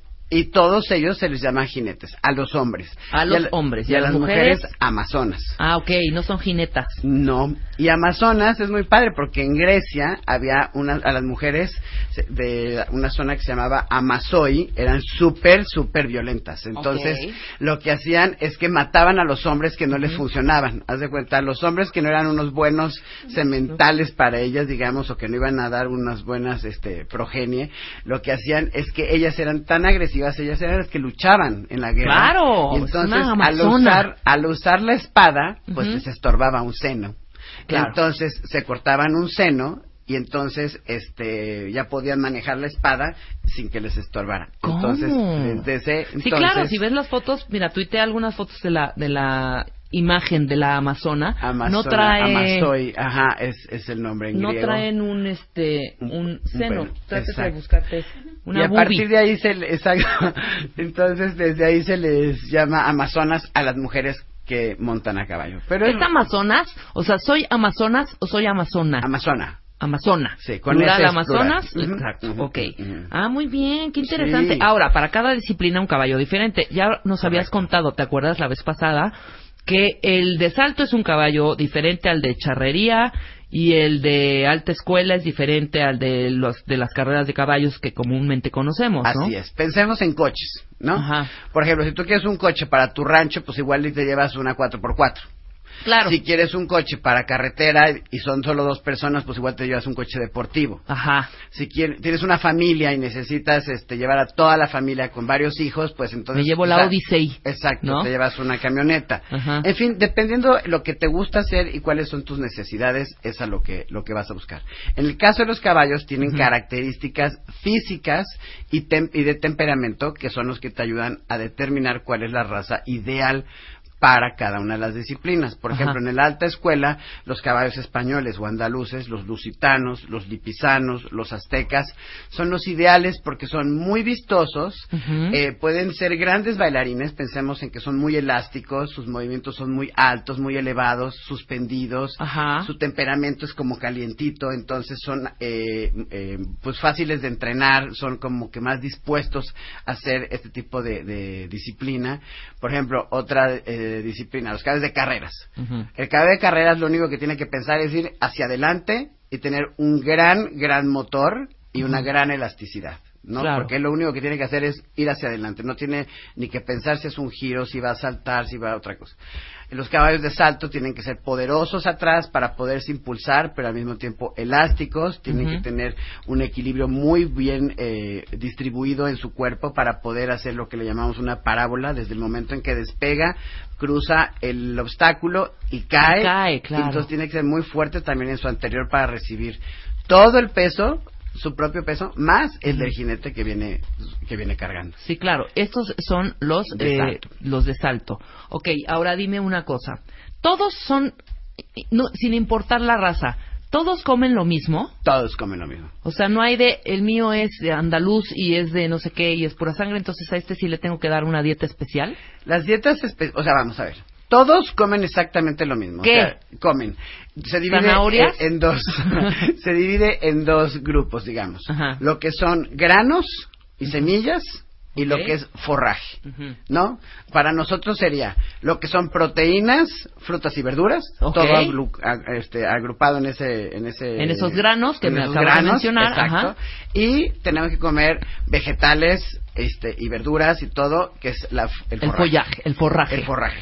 Ajá. Entonces, el caballo se tiene que alimentar aproximadamente un 70% de forraje. En el forraje vemos las, la paja, no por llamarles así, pero no es paja, la paja no tiene nada, es, es seco. Es seco, claro. Pero hay eh, forraje de avena, de trigo, de maíz. Ah, ok. Entonces vienen con semillitas y se van comiendo y es como su lechuga que les ayuda a la digestión. Ujú.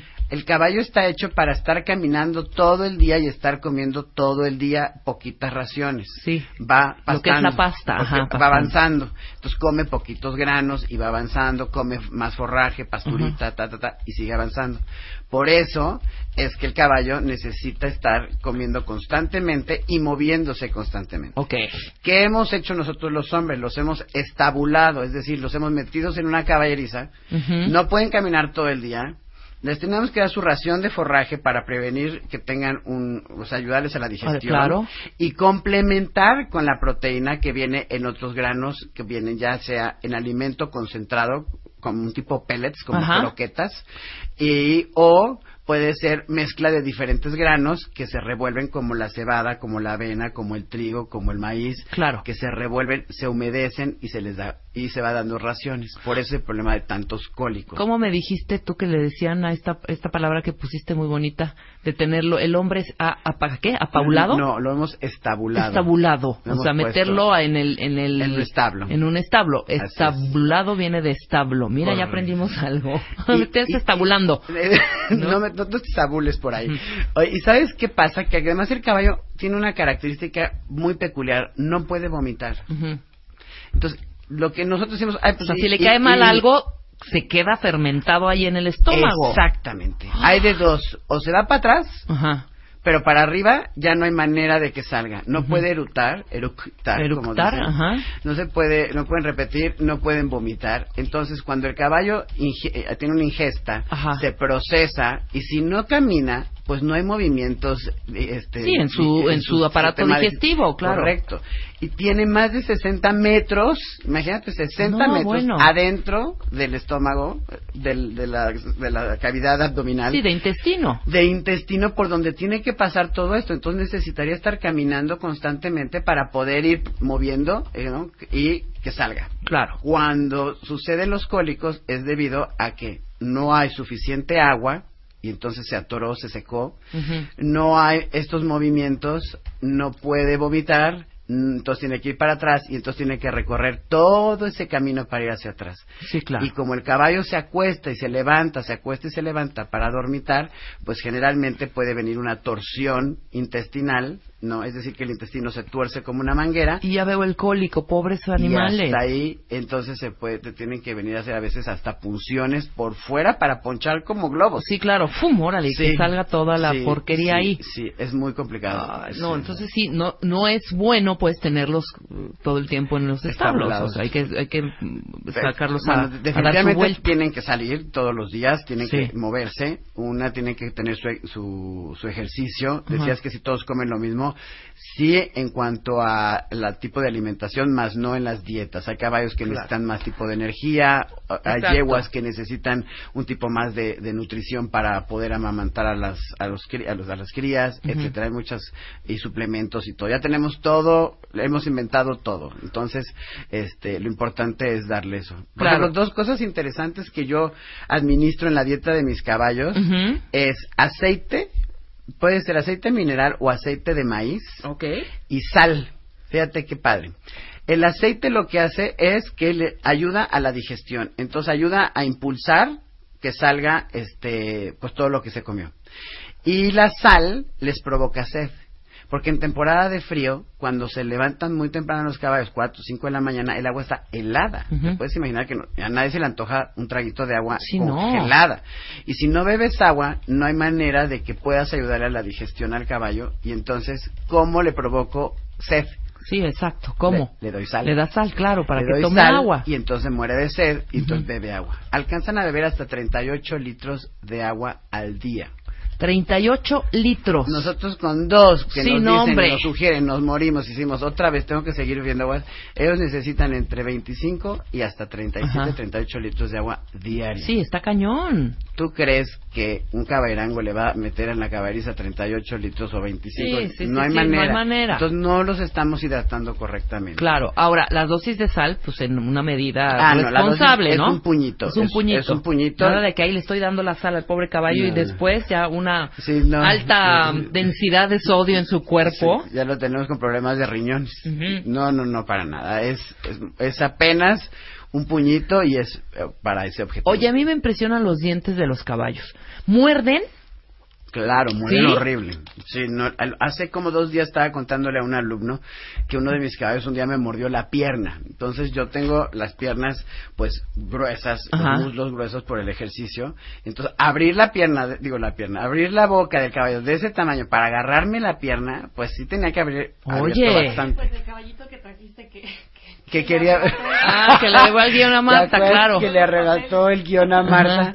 Muerden, sí. Fíjate que los caballos tienen este, unos dientes que nunca terminan por crecer. Ajá. Todo el tiempo están creciendo y gracias a ello sabemos la edad del caballo. Ok. Entonces, cuando nacen están, digamos, los incisivos o los dientes este, centrales, digamos, uno sobre el otro, como todos, bueno, no nosotros, nosotros tenemos una, este... Tenemos tantito así, Tene- ¿no? sí, O sea, tenemos los dientes a- a- de adelante, de arriba hacia adelante y hacemos una mordida. El caballo muerde diente contra diente. Y conforme va creciendo, esta punta, estos dientes incisivos, los de adelante, se van haciendo hacia adelante. Ok. Entonces se va haciendo como una trompita, digamos. Y entonces ya nos va a dar este una idea de más o menos qué edad, por qué edad va. Cuando son muy chiquititos decimos, ah, pues todavía está muy bebé. Cuando empezamos a ver esta proces, eh, esta, eh, ¿cómo se dice?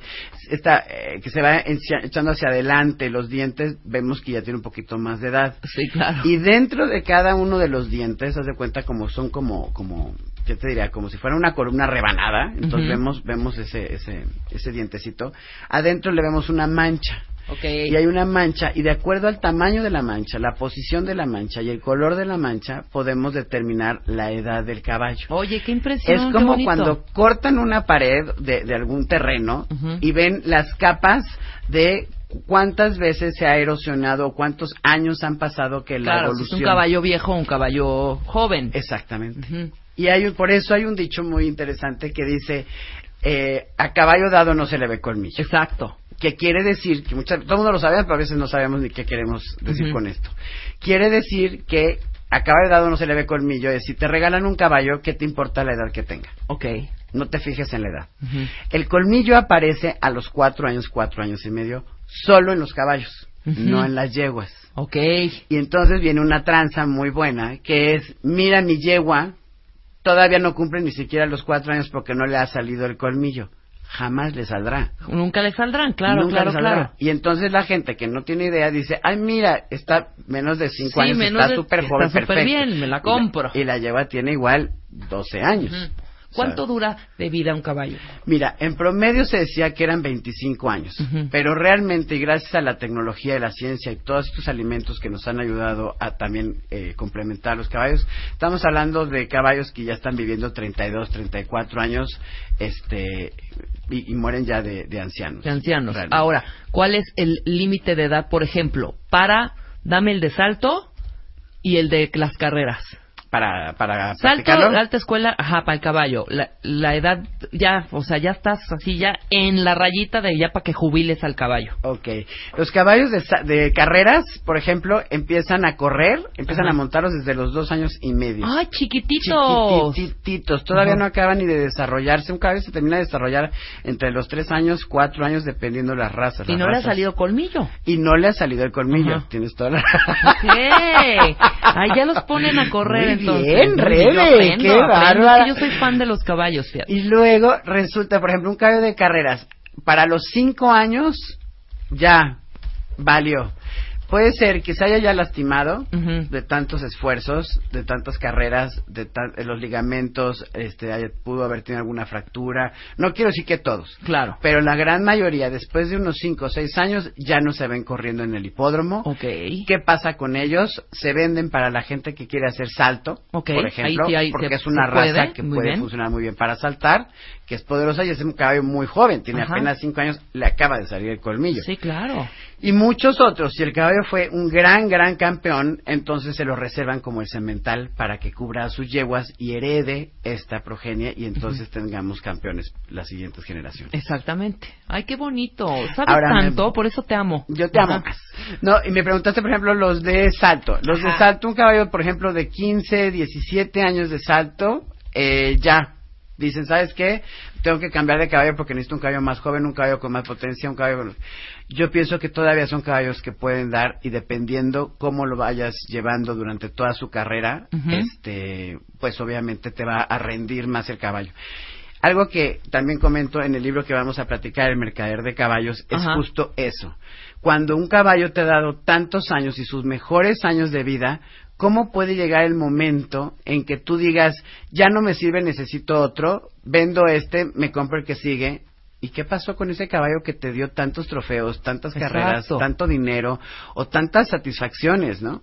Bueno, pues esas cosas este, Están en el libro. están en el libro. que viene a presentarlo precisamente se llama El Mercader de Caballos, es de Luis Fernando Villegas Ibarra, es editorial Trillas y es una novela. Es una novela. Ay, qué maravilla. Fíjate que todo el mundo piensa que eh, al escuchar que escribí un libro, si es sobre mi vida y sobre mi carrera como jinete Ajá. y eh, los espectáculos que he presentado alrededor del mundo, y yo les digo, no, no, no, no tiene nada que ver conmigo, realmente nada que ver conmigo. Ajá. Sí tiene tintes definitivamente personales. Ok. Lo que sí te puedo comentar es, es una novela que te da la visión de que si una persona nace eh, dentro de un seno familiar miserable, difícil, con muchos problemas, donde el niño es abandonado, donde la madre abusa de él, donde el niño queda totalmente desprotegido, donde no conoce lo que es el amor, no conoce los valores humanos y se dedica posteriormente y abandona todo y se escapa y se de- cuando uno está en esas crisis y encuentra un lugar donde, pues, más o menos llevarla para sobrevivir. Él encuentra un mercado donde hay venta de animales y él lo que quiere es, pues, aprovecharse y lo que más se vende y lo que más caro se vende son los caballos. Entonces dice, yo de aquí soy, no sé nada de caballos, voy a empezar a vender caballos.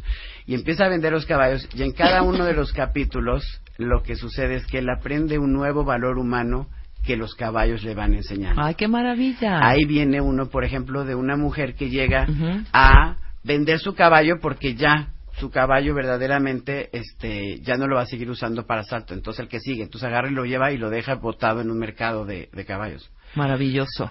Y entonces dices, ¿cómo es posible que se deshagan de ellos? Hay, Claro. Son alrededor de, de 14 capítulos en los que en cada uno nos va contando una historia. Pero ya no spoile- spoilería ese libro. Porque traemos alegrías, o sea, Tenemos nos vas, a, nos alegrías. vas a regalar unos libros y Por los demás, los que estén interesados, que lo compren. Yo me lo voy a aventar completito. Yo soy Te lo fan. vas a echar en un segundo. Soy fan de los caballos y de los tacos de canasta, como bien sabes. ¿Eh? O sea, somos- Fan, fan, fan. Y además, fíjate que algo increíble y le agradezco muchísimo, por supuesto, a Fernando Trillas, que, que fue muy amable y generoso En publicarte. en publicarme esta novela. A Claudio X González, quien escribió el prólogo, un prólogo precioso que me hizo entender muchas de las cosas que yo había escrito. Fíjate, interesante. Cuando alguien más lo lee y te lo regresa, te- le da sentido a muchas otras cosas. Claro. Este, lo pueden encontrar en todos lados, pero realmente es una novela muy fácil de leer. Es, soy testigo de todo lo que digo ahí. Aunque cambio los nombres y cambio eh, las historias un poco, pero las situaciones son situaciones reales que yo he visto del abuso de los caballos. Y entonces es una novela, la verdad, muy fácil, la pueden encontrar, como dices, en todas las librerías. Perfecto. Trillas. ¿Y todas las librerías Trillas está? En todo- en todo el país. En todo el país. Hasta en Colombia. Maravilloso. Ahora, tenemos Alegrías. varias cosas y varios eventos, ¿no? Ajá. Tenemos 40 pos- pases dobles para el Festival Ecuestre y de la Cerveza de Texcoco, que esa voy a ir yo, te lo prometo y te lo firmo, me encanta. De alta escuela Domexon, 20 pases, pues tengo güey, 40 o 20 pases. No, es que son 20 Ah, 20 pa- dobles. dobles para el sábado 30 de julio y 20 dobles para el domingo 31 de julio. En Texcoco se pone buenísimo. Así es, ¿No? ustedes se acordarán perfecto de lo que es la Feria Internacional del Caballo. Sí, claro. El lugar donde está, el recinto donde es esa feria, a 10 minutos adelante está Alta Escuela Domecq. Ajá. Es una escuela donde formamos jinetes y caballos, donde los muchachos este, llegan, pasan durante un año, pueden pasar un año, pueden pasar diferentes este, este, cursos, de, hay cursos más largos, unos más cortos. Ajá. Se forman como jinetes, se forman como herreros, aprenden este, cosas veterinarias, se forman realmente como personas, como caballistas, diría Claro. yo. Y la disciplina principal es el alta escuela, aunque también tenemos salto y tenemos equinoterapia. Y generalmente, y cada tres, cuatro meses, estamos, estamos presentando este festivales de diferentes temáticas. El próximo que tenemos es en julio, Ujú. 29, 30 y 31, y lo estamos dedicando a la cerveza artesanal. Ok.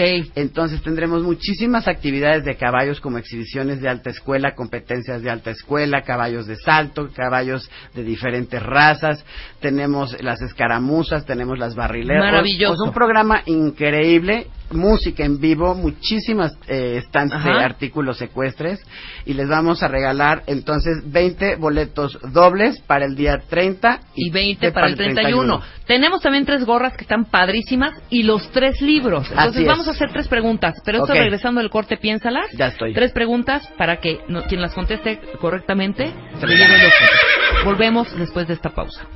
We'll be experiencing some turbulence. Marta de Baile, transmitiendo en vivo. Last more than 10, 15 minutes. Temporada 11.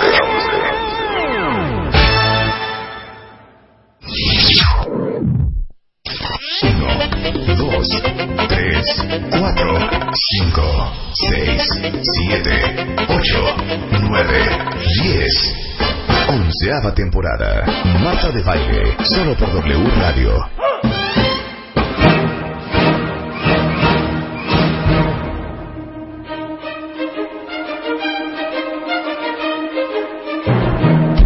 Doce del día o de la tarde con seis minutos. Y bueno, mi querido Luis Fernando, quedamos de hacer tres preguntas, pero ya nada más vamos a hacer dos porque ya volaron los boletos. ¿Qué tal? O sea, la gente quiere ir al a festival. el festival está increíble. Ya se fueron los boletos con los 40 pases dobles, 20 para el 30 y los otros 20 para el 31. Ya volaron. Pero nos quedan las gorras y los tres ejemplares del libro. Así es, La primera pregunta para las gorras. Y por favor, arróbenme a mí. ¿Cuál es tu Twitter? Mi Twitter es arroba escuadra marengo. Escuadra, ¿qué? Marengo. Marengo. Ujú. Arroba escuadra marengo. Y pongan ¿Cuál es- gorras, gorra, gorra. Y Gorra. luego hacemos el de. Ahorita va el de la gorra, venga. Ajá, los tres primeros que contesten, estos son para la gorra. Quiero que me digan cuál es el nombre del caballo de raza azteca más famoso que fue el primero con el que se registró y fue eh, la raza que crearon y desarrollaron don Antonio Ariza, en paz descanse, Manolito Herrera, que en paz descanse, y don José Luis Garay, que está todavía con nosotros, este, gracias a Dios, en la Escuela Domecq. Ok, ahí está. ¿Cuál es el nombre del caballo de raza azteca? El primer caballo de raza azteca, ¿cómo se Perfecto. llama? El primer caballo de raza azteca, el nombre. Órale, con, Sale. con ID de cuentamiento por delante. Y para los tres ejemplares de tu libro, Ok, lo hemos dicho en muchas ocasiones y también pueden entrar en buscarme en la página www.escuadramarengo.com si no se saben la respuesta, ahí me pueden buscar. ¿Cuál fue el primer escenario que yo pisé sobre un caballo en México durante la ópera Caballería Rusticana?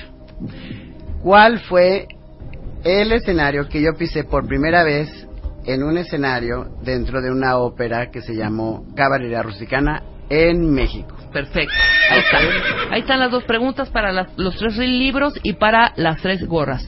Muchísimas gracias, Fernando. Ahí te voy a ver el 30 de julio, ¿eh? Por supuesto, los esperamos 29, 30 y 31 de julio y la presentación mundial de nuestro nuevo espectáculo Habanera basado en la trama de la ópera Carmen de George Bizet. Muchas gracias. A ti, mi querido Luis Fernando.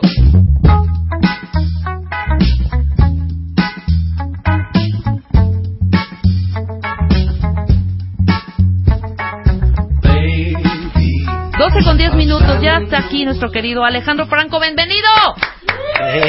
¡Qué bárbaro! Conductor de WFM, que gozamos, gozamos todas las noches de tu música, de tus invitados. Qué espacio tan rico y tan a gusto se Ah, vive a amor. partir de las 9 de la noche todos los días En el Ven un día, 96.5. ¿no? No has, no has venido al Pues no me programa. has invitado, invitaste a Marta, invitaste a Medio Mundo, pero pues yo. Ya estás invitada oficialmente Ahí en cadena nacional. Rebe. Carlita, Carlita, apúntame, ya me invitó Alejandro a nivel nacional. Efectivamente. Eso Oye. va a pasar muy pronto. Exactamente. ¿Qué estamos escuchando ahorita? Me encantó. Súbele luz un poquito.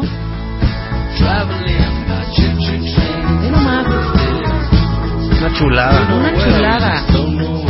Cuéntanos un poco, porque está Alejandro Franco aquí, porque nos va a invitar a un toquín que trae, que está increíble, increíble, en Ensenada. En Ensenada, Baja California, Ajá. en el hermosísimo Valle de Guadalupe. ¿Tú ya fuiste al Valle de Guadalupe alguna vez? Sabes que no conozco. Oye, pero O sí sea, me conoces los de vinos del. Valle de Guadalupe, ¿no? Conozco los vinos, pero nunca he ido a los viñedos. La verdad es que es una experiencia maravillosa, es de las mejores cosas que a mí me ha pasado y tan se quedó como clavado en mí el tema del Valle de Guadalupe y de Baja California y de la comida de, de Ensenada y ¡Qué de delicia! Tijuana y toda la cantidad de chefs que hay allá y pues como todo el movimiento culinario, cultural, eh, que tiene que ver por supuesto también con, con los vinos, pero con la posición geográfica, Ajá. eh, etcétera, pues la verdad es que ocurrió que se nos antojó hacer un festival Así nomás. de Vendra Banhart, este venezolano eh, norteamericano que estamos escuchando, es el headliner. Ajá. Y bueno, pues hay muchos otros artistas presentándose, va a haber chefs preparando comida para todos los que estemos allá este fin de semana y también, bueno, pues va a haber muchos vinos, cervezas artesanales. Y la idea es que sea eso, aprovechar esa maravilla del lugar que existe, aprovechar que además es México. Claro. Mucha gente vendrá no solamente de Baja California o de otras partes de la República Mexicana, sino también de San Diego y de Los Ángeles, que ya varios conocieron el Valle de Guadalupe, ya varios le saben el truco de que está pues cruzando básicamente San Diego, cruzas la frontera Tijuana y, Y estás, estás. estás a 40 minutos del Valle de Guadalupe o a una hora de Ensenada, del centro de Ensenada. Claro. Y si vienes de Los Ángeles, en realidad son entre dos horas y media y tres horas, eh, si no te toca tráfico, hasta el Valle de Guadalupe, lo cual pues te da una cantidad de opciones en cuanto a público y en cuanto a posibilidades eh, de, de todo el interés gastronómico y el interés cultural y el interés de la gente que le gusta la música. Claro. Entonces va a haber, también hay cata de vinos Básicamente y la muestra culinaria. Eh, están varias de las de, de, pues de las eh, compañías vitivinícolas más importantes del Valle de Guadalupe. Habrá algunas acciones ya con los chefs y con las, los propios viñedos eh, o estas marcas. Entonces sí va a haber cata y va a haber de pronto happenings de Claro. chefs preparando cosas y además una cosa muy chistosa es que como sé que los chefs en general son muy melómanos, Ajá, ajá. los invité a que a que hagan DJ sets. Ah, ok. Entonces, durante la tarde, cuando la gente empiece a llegar, además de la comida y además de todo, Ellos van a estar van a escuchar la selección musical de los chefs. Eso está increíble. Sí, está muy divertido. Oye, imagínate este conjunto de cosas. Qué mayor placer. Música, vino y comida. Y en un lugar precioso que es ahí en el Valle de Guadalupe, en Ensenada. Guadalupe, que es brutal, en serio. Eh, imagínate que estás viendo, no sé, a un, a un artista como de Vendra Banhart o como. Ray, que es otro de, de nuestros invitados, y de pronto atrás están los viñedos y estás con una copita de vino en la mano y acabas Muy de comer bueno. delicioso, ¿no? Y está cayendo la tarde. Claro, esa es, claro, esa es la claro. idea de- de- del festival. Tiene dos locaciones. La primera es una vinícola. Ajá. Es muy padre porque tienen todo el proceso de, de hacer vino por gravedad. Se llama Decantos. Ok. Es un lugar hermoso el que tienen ellos en el Valle de Guadalupe y justamente tienen como un nuevo terreno en donde hay un laguito muy bonito y una especie como de hacienda y es ahí donde va a ser viernes y domingo. Ok. Este viernes y este domingo, viernes 1 O y sea, 3. ya es este fin de Es este semana, fin de ¿eh? Así semana. que pónganse las pilas, cuentavientes. Y el sábado es probablemente uno de los lugares más reconocidos del Valle de Guadalupe, de un chef que ya vino a WFM, que ya fue invitado mío. De hecho, saliendo de, de hacer WFM, Ajá. nos fuimos a cenar y se nos ocurrió hacer el festival. Ok. Que es Javier Plasencia. Javier Plasencia es, es uno de los chefs más reconocidos de este país. Tiene Misión 19 en Tijuana, tiene varios restaurantes más en, en la zona de Baja California y tiene Finca Altozano, que es el lugar donde va a ser el show el, el sábado. El Entonces, sábado. Viernes y domingo es en Decantos Ajá. y el sábado es en Finca Altozano. En fin, con- exactamente. Entonces tienes esas dos locaciones que esto me imagino que están muy cerca. Están cerca, sí, No, como a 15, 20 relativamente. minutos cada una. Está perfecto. También luego la gente como que, sobre todo los que no, no le pegan a Baja California, o sea, que no han ido, piensa que es muy complicado. En realidad es un vuelo a Tijuana. Ajá.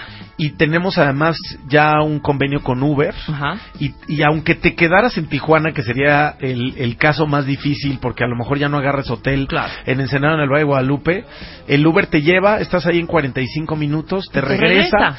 y básicamente hay una tarifa especial que con que vayan tres o cuatro personas en el Uber, básicamente no te sale en un ojo de la cara. Claro, está increíble. Todos los cuentavientes que nos escuch- escuchan en San Diego o en Los Ángeles, pues también es cochecito, ¿no? Que es pa- parte de lo, de lo que tiene de magia con- California, Claro, ¿no? me estabas contando de tu headliner precisamente de Devendra Banhart, que eh, le decían, oye, pues en qué va a volar o para apartar ¿Cuánta de gente viene? ¿Qué onda? ¿Quiere viajar por tierra? Ajá. Para mandarle una camioneta o por avión, etcétera. Y nos dijeron, no, ni te preocupes, Devendra Banhart va solo y además va manejando. Sí, o sea, a gusto, claro, muy Sí. californiano. Muy californiano, ¿no? Pasar un fin de semana diferente, a gusto, en México, además. que es- Efectivamente. que me encanta esto. Y, bueno, probar todas estas, eh, estas, esta muestra culinaria de estos grandes chefs que vas a tener. Y, bueno, también eh, degustar de los vinos mexicanos. ¿Sabes qué es muy bonito? Que el lugar per se eh, te, te vuelve loco, ¿no? O sea, cuando tú vas manejando de Tijuana a Ensenada y tienes el Pacífico al lado, No, hijo, eh, en serio quieres llorar de la alegría. Por supuesto. Y luego llegas a estos lugares en donde tienes los mejores vinos, algunos de los mejores vinos de, de este país, porque bueno, no es la única zona de vinos de México, pero sí me atrevo a, a decir que es la más grande, la del Valle de Guadalupe. Claro. Y quizás hoy hacia Estados Unidos y hacia otros lugares empieza a ser la más reconocida. Y luego está este fenómeno de la gastronomía que yo no sé si sepas, pero hay, hay como una corriente gigante de cocina de Baja California, Hijo. de chefs que están abriendo restaurantes en varias partes de México. Aquí en Ciudad de México ya hay varios, pero hay, hay muchas cosas que están pasando de este lado y en Estados Unidos. Por ejemplo, Javier acaba de abrir un restaurante en San Diego que se llama Bracero Ajá. y le está yendo espectacular. Y hay, de hecho, algunos chefs, uno en particular que es Miguel Ángel Guerrero, que, que es parte de la, de la oferta culinaria de Baja California, aunque él no va a estar en el festival, que le puso nombre y le llamó la Baja Mef. Algunos entre ellos, los chefs, como que se sacan de onda de que alguien le haya puesto nombre, pero un poco para definir cómo es la cocina de Baja California. claro, claro, es claro. comida mediterránea, estilo mediterráneo, con producto de Baja California. Que Ujú. tú sabes que, pues, Ensenada exporta a todo, Oye, a el, todo el mundo. mundo. El atún este, que se lleva de, de Ensenada a Japón es famosísimo en, en Japón. Y por otro lado, pues también tienes todo en el Valle de Guadalupe, ¿no? Si quieres ir por una opción vegana, hay opciones También veganas. hay, si claro. quieres, este, si eres carnívoro, si no, con lo que sea, en realidad es que tienen la, pues, yo creo que de la mejor materia prima que tiene este país, que de por sí no sobra, ¿no? Sí, exactamente, pero sí es uno de los lugares donde mucho más chefs han logrado establecer como su sello y restaurantes de, de talla internacional. Hay una anécdota con Anthony Bourdain, este Ajá. personaje reconocidísimo de la gastronomía, que me gusta mucho contar como para contextualizar quién es Javier Plasencia, justo este chef dueño de Finca Altozano, Ajá. donde va a ser el sábado. Y es que Anthony Bourdain estaba en un evento gastronómico en San Diego y le dicen, oigan, pues ¿dónde va a comer usted el día de hoy? ¿Cuál es el mejor restaurante de San Diego? Y él dice, bueno, con todo el respeto que me merecen los chefs de San Diego y los restaurantes que son increíbles, hoy mi elección para cenar en San Diego no está en San Diego, está en Tijuana y es Misión 19 de Javier Plasencia. Wow.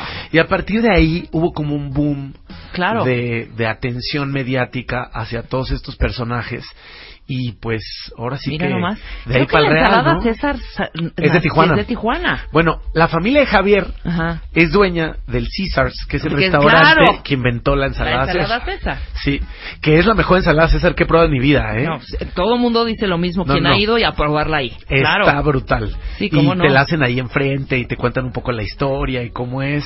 Y me gusta mucho, ¿sabes? Cómo, cómo ha evolucionado después de, de ser Tijuana, este esplendor que tuvo, esplendor entre Sí, claro, comillas, entre ¿no? comillas. Este, hacia la Unión Americana y luego venir en esta declive de inseguridad como varias partes del país, etcétera. Este renacimiento cultural que está teniendo Está increíble. y este tema de la gastronomía y esta cercanía con el Valle de Guadalupe y tienes Ensenada y luego tienes el Mar de Cortés y te vas a otro lado. O sea, el, el estado en general está, es brutal, ¿no?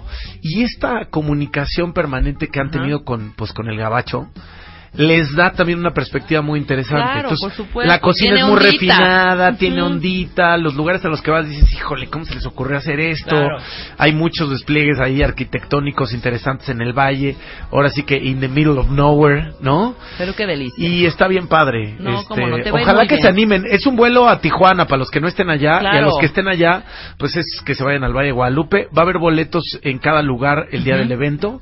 El viernes empezamos desde como las 4 de la tarde. Perfecto. El sábado temprano desde mediodía y el domingo también desde mediodía, que ya el, el domingo, el domingo viene un, un DJ productor español que se llama El Guincho, Ajá. que también está bien padre y que, que había muchas ganas de verlo ahí por, por esa zona. Y es la serie de toquines más el cierre, ¿no? Efectivamente. Qué más. maravilloso. ¿Te vas a echar tu palomazo ahí? Sí, ahí estoy en el cartel. Bien, mira. Franco. Ay, sí, cierto, aquí está. ¿Cómo no? Alejandro Franco. Alejandro Franco. Luego hay un japonés, Romero. ¿ya viste? Takami Nakamoto. Ta- Conozco a Takami Nakamoto. ¿Es en serio? Claro, por supuesto Ah. que sí. ¡Amo! Bueno, Qué pues increíble. Takami Nakamoto va a tocar. De De Chamanas. Chamanas, es- no lo conozco. Que es- ese es un proyecto mexicoamericano que ha estado súper en boga en festivales ahora, no solamente en nuestro país, sino en, en- en Ajá. el mundo entero y particularmente en Estados Unidos.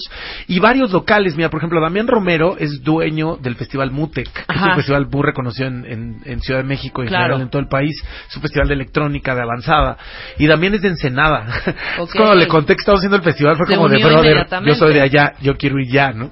Claro. Este Rigo Polar es también un DJ productor de allá. Ejival es un DJ clásico de Tijuana. Y a ellos están unidos algunos otros talentos internacionales. Te decía yo, Rai, para la gente que le gusta el folk. Claro. Eh, Jimmy Edgar, que es un DJ productor también internacional. Rebolledo, que es un DJ eh, reconocidísimo mexicano, firmado en una disquera alemana. Eh, que, que pues está, este, ahora sí que contando los días para ir porque es un comelón como yo. Y, y se junta ahora sí que el hambre con las ganas de comer, ¿no? Qué maravilla, Este, hijo. Qué tienes, maravilla. tienes ganas de ir y echarte una buena comida y unos buenos vinos más música. Más es música, como de que, ¿qué ahí- está pasando aquí? No, una ahí- joya, una joya. Ahora, yo quisiera regalar unos boletos. Órale. Y luego nos ponemos de acuerdo cómo los volamos o Sí, cómo los sí, sí. llevamos. ¿Cuántos? Órale. ¿Cuántos, hijo? Pues ¿por qué no regalamos Tú dime. ¿Por qué no regalamos un par para los tres días? Órale. En lugar de regalar varios, regalemos así un full monty, ¿no? Órale, perfecto. Dos Un para doble los tres para días. los tres días. ¿Te late? Échate una, una, que nos digan a tres de tus, de, Ándale, de- de los integrantes de los integrantes del, del cartel que traes aquí Se vale que mencionen un chef. Ándale, y se vale que mencionen un chef. Algún chef. Arróbenme a mí, arroba Rep Mangas, y a Alejandro Franco, que es arroba... ¿cuál es tu- Alejandro Franco. Alejandro Franco, claro. Para este boleto doble y luego nos organizamos cómo los volamos y Sí, todo este rollo. ya vemos ¿no? cómo le hacemos. Nos ponemos en y contacto de hecho, con Alejandro. y de hecho para los que están allá, porque mucha gente nos escucha en Baja California y en Eh, también, Tijuana y en. Ensenada, bueno, pues si ya No, y están allá, Ángeles ahí lo tienen al tiro ¿eh? y también Y en en Los. Ángeles.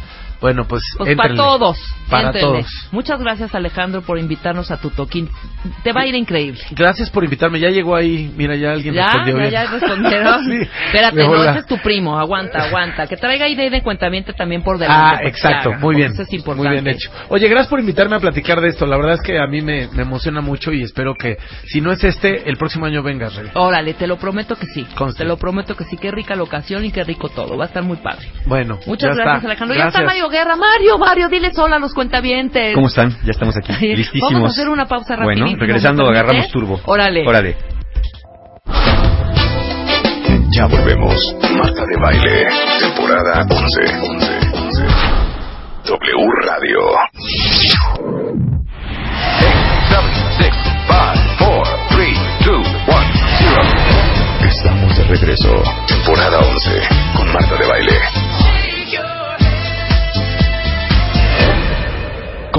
Continuamos. 12 del día o de la tarde con 32 minutos, mi querido Mario. Adelante, Aquí adelante, ya. que ya la gente ya sabes. ¿No? ¿Por qué tan poquito tiempo? Perdón, se nos juntó el que hacer. Así pasa, es, es- así pasa a Pero ya en vamos esto. a entrar en tema. En los programas en vivo suele pasar estas cosas. Pero bueno, aquí estamos ya y hoy vamos a hablar de, de- haciendo referencia a un libro, a un libro infantil de los años 60 que escribió el autor Shel Silverstein en Estados Unidos. Se llamaba El árbol generoso. Y esta, y esta pequeña historia, se los voy a mini resumir el libro, que de por sí es cortito, ¿no? Y que a mí me parecía más que un cuento infantil, es un cuento que trae mucha profundidad si lo vemos desde muchos ángulos, y vamos a ver cuentavientes con qué se identifican ustedes. El árbol generoso es un cuento, como dije, pa- eh, inicialmente para niños, es la relación entre un niño y un árbol. El niño y el árbol son amigos. Cuando el niño pues está ahí con el árbol, juega, se trepa, hace un columpio, le da sombra, se divierte, hasta tatúa su, su corazón del árbol y yo, este, se trepa al árbol, come sus manzanas, hacen una muy buena pareja el árbol y el niño, se divierten mucho juntos. El niño toma las hojas del árbol, se hace una corona como de Julio César y dice que es el rey del mundo. Bueno, están felices. El niño ama al árbol y el árbol ama al niño. Pero resulta que el niño empieza a pasar algo muy curioso, empieza a pedirle más al árbol. Empieza a pedirle cosas mientras va creciendo. Cuando es niño le pide hojas y manzanas, pero después cuando crece le dice, quiero dinero. Y el árbol le dice, no tengo dinero, pero tengo manzanas, ¿por qué no te las llevas y las vendes en el mercado? Y el, y el- y el niño que ya es un joven dice, órale pues, y le quita todas las manzanas al árbol y se las lleva a vender. Y se va y lo deja por mucho tiempo. Después regresa y le dice, ¿sabes qué? Estoy muy triste porque ahora quiero una casa. ¿Tú me puedes dar una casa? Y el árbol le dice, pues yo no tengo casa, pero ¿por qué no tomas mis ramas y con eso te construyes una casa? Y el joven le dice, órale va, ¿no? Dice, porque yo quiero una familia, quiero hijos y quiero una casa. Pues llévate las ramas, pues órale, me las llevo. Se va y se va por muchos años. Después regresa siendo un hombre, ya maduro, y le dice al árbol, oye árbol, fíjate que estoy muy triste, me quiero alejar de todo, me quiero ir de la vida. Quiero construir un barco e irme muy lejos de aquí. ¿Tú tienes un barco? Y el barco le dice, el árbol le dice, no, no tengo un barco, pero ¿por qué no tomas mi tronco y te construyes un barco? Ay, Mario. Entonces el- este hombre corta el tronco del árbol y se va y se hace su barco. Sí, claro. Y el árbol se queda hecho un tocón nada más, la raíz ahí, un tocón de madera. Vienen muchos años después, este hombre se va a su viaje y regresa siendo un anciano. Y el árbol le dice, estoy muy triste porque no te puedo dar nada, ¿no? Ya no tengo nada que darte. Y él le dijo, no, no te preocupes, ya no necesito mucho. Estoy muy triste y muy solo y lo único que necesito es un lugar para descansar. Y el árbol le dice, "Pues siéntate en mi tocón, ¿no? Siéntate en mi tocón y, y- y sé Claro, feliz. Claro. Y entonces el, el- ya ni sombra tengo. el niño de joven estuvo triste, insatisfecho, Sí, de maduro estuvo triste, insatisfecho y de viejo acabó solo, triste e insatisfecho. El árbol le dio todo lo que tenía. Incluso al final le acabó dando nada más sus viejas y secas raíces y su tocón de madera ahí, para que al final no fuera feliz. El cuento acaba diciéndonos, el autor, que el árbol al final fue feliz.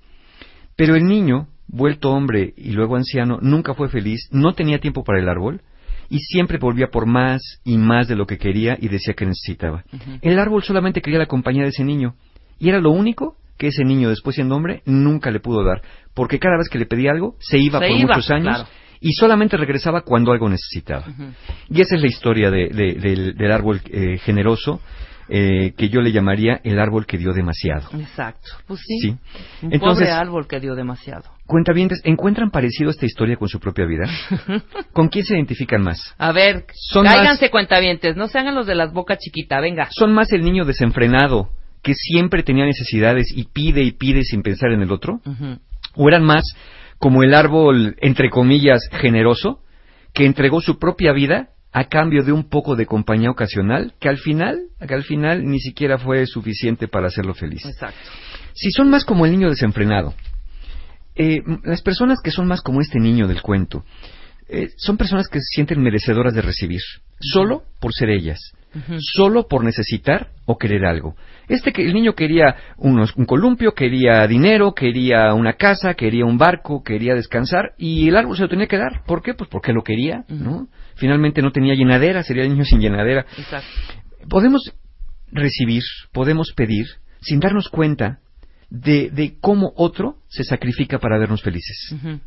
Trágicamente, si seguimos pidiéndole a otros eso que no estamos teniendo, eso que no eh, sentimos que necesitamos y otro nos lo da, al final siempre vamos a acabar con grandes huecos, porque no Claro. vas a encontrar afuera lo que tú deberías estar proveyéndote a ti mismo adentro. Claro, estás llenando unos vacíos que no va, tratando de llenar esos vacíos que no los vas a llenar nunca. Claro, cualquiera pensaría que el niño del cuento llegó a ser feliz, pero no, porque cuando eres feliz dejas de estar pidiendo.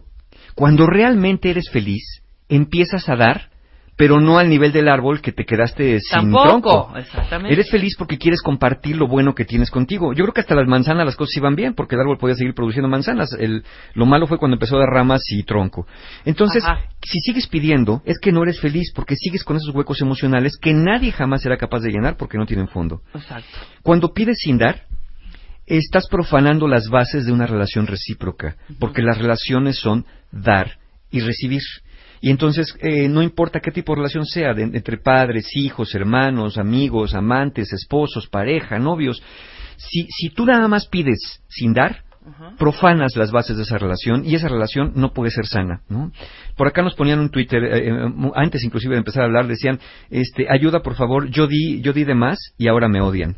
Eh, claro, porque imagínate, el árbol, el niño lo quería por tener hojas, ramas, manzanas, Sí, cuando era frondoso. cuando era frondoso y daba. Pero al final, pues acabó siendo otra cosa que ya no era un árbol. Se convirtió en otra cosa y es evidente que pues ya no podía ser querido igual porque ya no tenía todo aquello que necesitaba. Estoy de acuerdo. Eso se identifican ustedes con el niño desenfrenado, el niño ambicioso, el niño egoísta, el niño narcisista, que solamente pide y cree que todo se lo merece. Claro. Pero ¿qué pasa si se identifican cuentavientes como aquel árbol del cuento que se llama el árbol generoso, que insisto, para mi, de, mi, de mi perspectiva, es el árbol que dio demasiado? Sí, pero estos, los dos panoramas son verdaderamente tristes. Tristes. Eh, Ajá, Por eso yo, o sea, aquí me- no cuando ni uno ni otro. este cuento dice, sí, de verdad es un cuento para niños. Exacto. Entonces, eh, a ver, les pregunto a los que sean como el árbol generoso, el árbol que dio demasiado. ¿Cuántas veces, cuentavientes, no dan, incluso se dan a sí mismos? Porque eso los hace sentir buenos, Ajá. porque los hace sentir generosos, porque los hace sentir que dando, dando, dando sin límites, están amando más. Y que aportas a la relación y que eres más va- valioso. Exacto. ¿No? ¿no? Cuando, sin darte cuenta que lo que estás haciendo nada más es parchando los huecos emocionales del otro, que no lo estás haciendo feliz a la larga, que lo haces feliz en- mientras le das. Sí, claro. Pero cuando le dejas de dar, llega y te reprocha. Le estás ¿Cuántas- dando algo que no, le estás dando todo y lo que realmente necesita que les des. No se lo das. Sí, claro. No, que es un límite, que es un límite, ¿no? claro, Exactamente, claro. que lo que necesitas es un límite. Decirle te quiero mucho niño, pero no voy a dejar que cortes mi tronco. Exacto. Te puedo dar unas manzanas. Pero el niño, eh, lo curioso es que el niño de, este, de esta historia, vuelto hombre, le pedía dinero. Le dijo, árbol, fíjate, y es muy curioso, si ustedes leen el libro, y es muy cortito, lo encuentran en internet porque es un libro muy viejito. El niño llegaba diciendo, quiero, quiero manzanas, Sí, quiero. dinero. Pero después le decía, necesito Exacto. una casa, necesito un barco, Ajá. necesito descansar. Entonces empezó de ser una relación donde te decía lo que quería y a ver si me lo podías dar, ya una especie de obligación de yo necesito esto Sí, claro, y tú y me lo lo tienes que dar. Y le decía, árbol, tú tienes dinero, tú tienes una casa, tú tienes un barco. Y el árbol decía, no, pero pues te doy lo que tengo, te doy lo que soy. Y allí empezaba la cosa a distorsionarse. Ajá. Entonces, dar nos suele hacer, no- nos suele hacer sentir bien. Pero dar hasta acabar dejando de ser tú mismo transforma ese dar en sacrificio. Y a ti te transforma en otra persona. De una persona que ama o amó a una persona que terminó por sacrificarse y, y acabó por transformarse en alguien más. Claro. ¿Cuántas veces, cuentavientes, no han entregado sus sentimientos, sus expectativas, su corazón o su futuro a alguien que solamente tomó de ustedes lo que necesitó y se marchó? Y solamente volvió, si volvió, hasta que volvió a necesitar otra cosa. Claro. ¿Cuántas veces no nos piden eh, un brazo, una pierna, un riñón, nuestro tiempo, nuestra vida, nuestros sueños? ¿Cuántas veces no nos piden que sacrifiquemos nuestros sueños por, por acompañar a otro? ¿Cuántas veces nos dicen, "V- vámonos, vámonos de aquí, pero es que mi trabajo, mis amigos, no importa, si me amas tienes que seguirme a todas partes? Entonces, a veces renuncias a todo lo que querías para acabar quedándote solo como el árbol, ¿no? Y a, y a medias. Yo pienso que si alguien se te pide sacrificios, si alguien te pide lo que no tienes, si alguien solo recibe, nunca da y siempre acaba por marcharse, habrías de plantearte si esa persona realmente te ama o te está utilizando como aquel niño abusivo al árbol generoso, como aquel niño caprichoso, como aquel hombre deprimido, utilizó a ese árbol hasta convertirlo en algo que ya no era para acabar no siendo de todos modos feliz. Entonces, ¿con quién se identifican más? ¿No? Ahora, en ¿Árbol una relación así, ninguno es feliz. No, ninguno es feliz, ¿no? Eh, fíjate, es muy interesante. El autor al final nos dice que, que el árbol fue feliz, pero planteémonos esto. Hijo, Eh, en esta historia el árbol fue feliz y el viejo solo quería descansar. Pero, pensemos en esto, el árbol era feliz dando y haciendo feliz al niño. Pero resulta que el niño realmente nunca acabó siendo feliz. Ajá. Entonces, quizá el árbol no le interesaba tanto la felicidad del niño como su propia felicidad, Exactamente. en el fondo. Claro. Y es evidente que al niño la felicidad del árbol le importaba un comino, porque él volvía por lo que necesitaba y no darle al árbol no darle al árbol lo que necesitaba, que era compañía. Ujú. Era lo único que el árbol pedía, se alegraba cada vez que el niño llegaba, pero el niño solamente llegaba a pedirle más y a volver a, a irse Sí, para estar siempre. insatisfecho, irse y regresar cuando se sentía vacío nuevamente. Ahora, por aquí hay quien nos plantea, eh, es verdad, no, pero no tiene responsabilidad el que dio, porque lo hacía por su voluntad, el árbol nadie lo obligaba, ¿no? Eh, sí, es verdad. Es verdad que al final quien se sacrifica o se entrega a otro lo hace porque así lo decidió hacerlo, ¿sí? Pero con la única expectativa de que el otro sea feliz. El problema aquí está, es que yo me pregunto, ¿no debería existir empatía? Exacto. ¿No debería existir autorregulación en el personaje del niño? Que fue acabando poco a poco con el árbol. No el niño debería haber dicho, ¿cómo voy a acabar con la vida de mi amigo?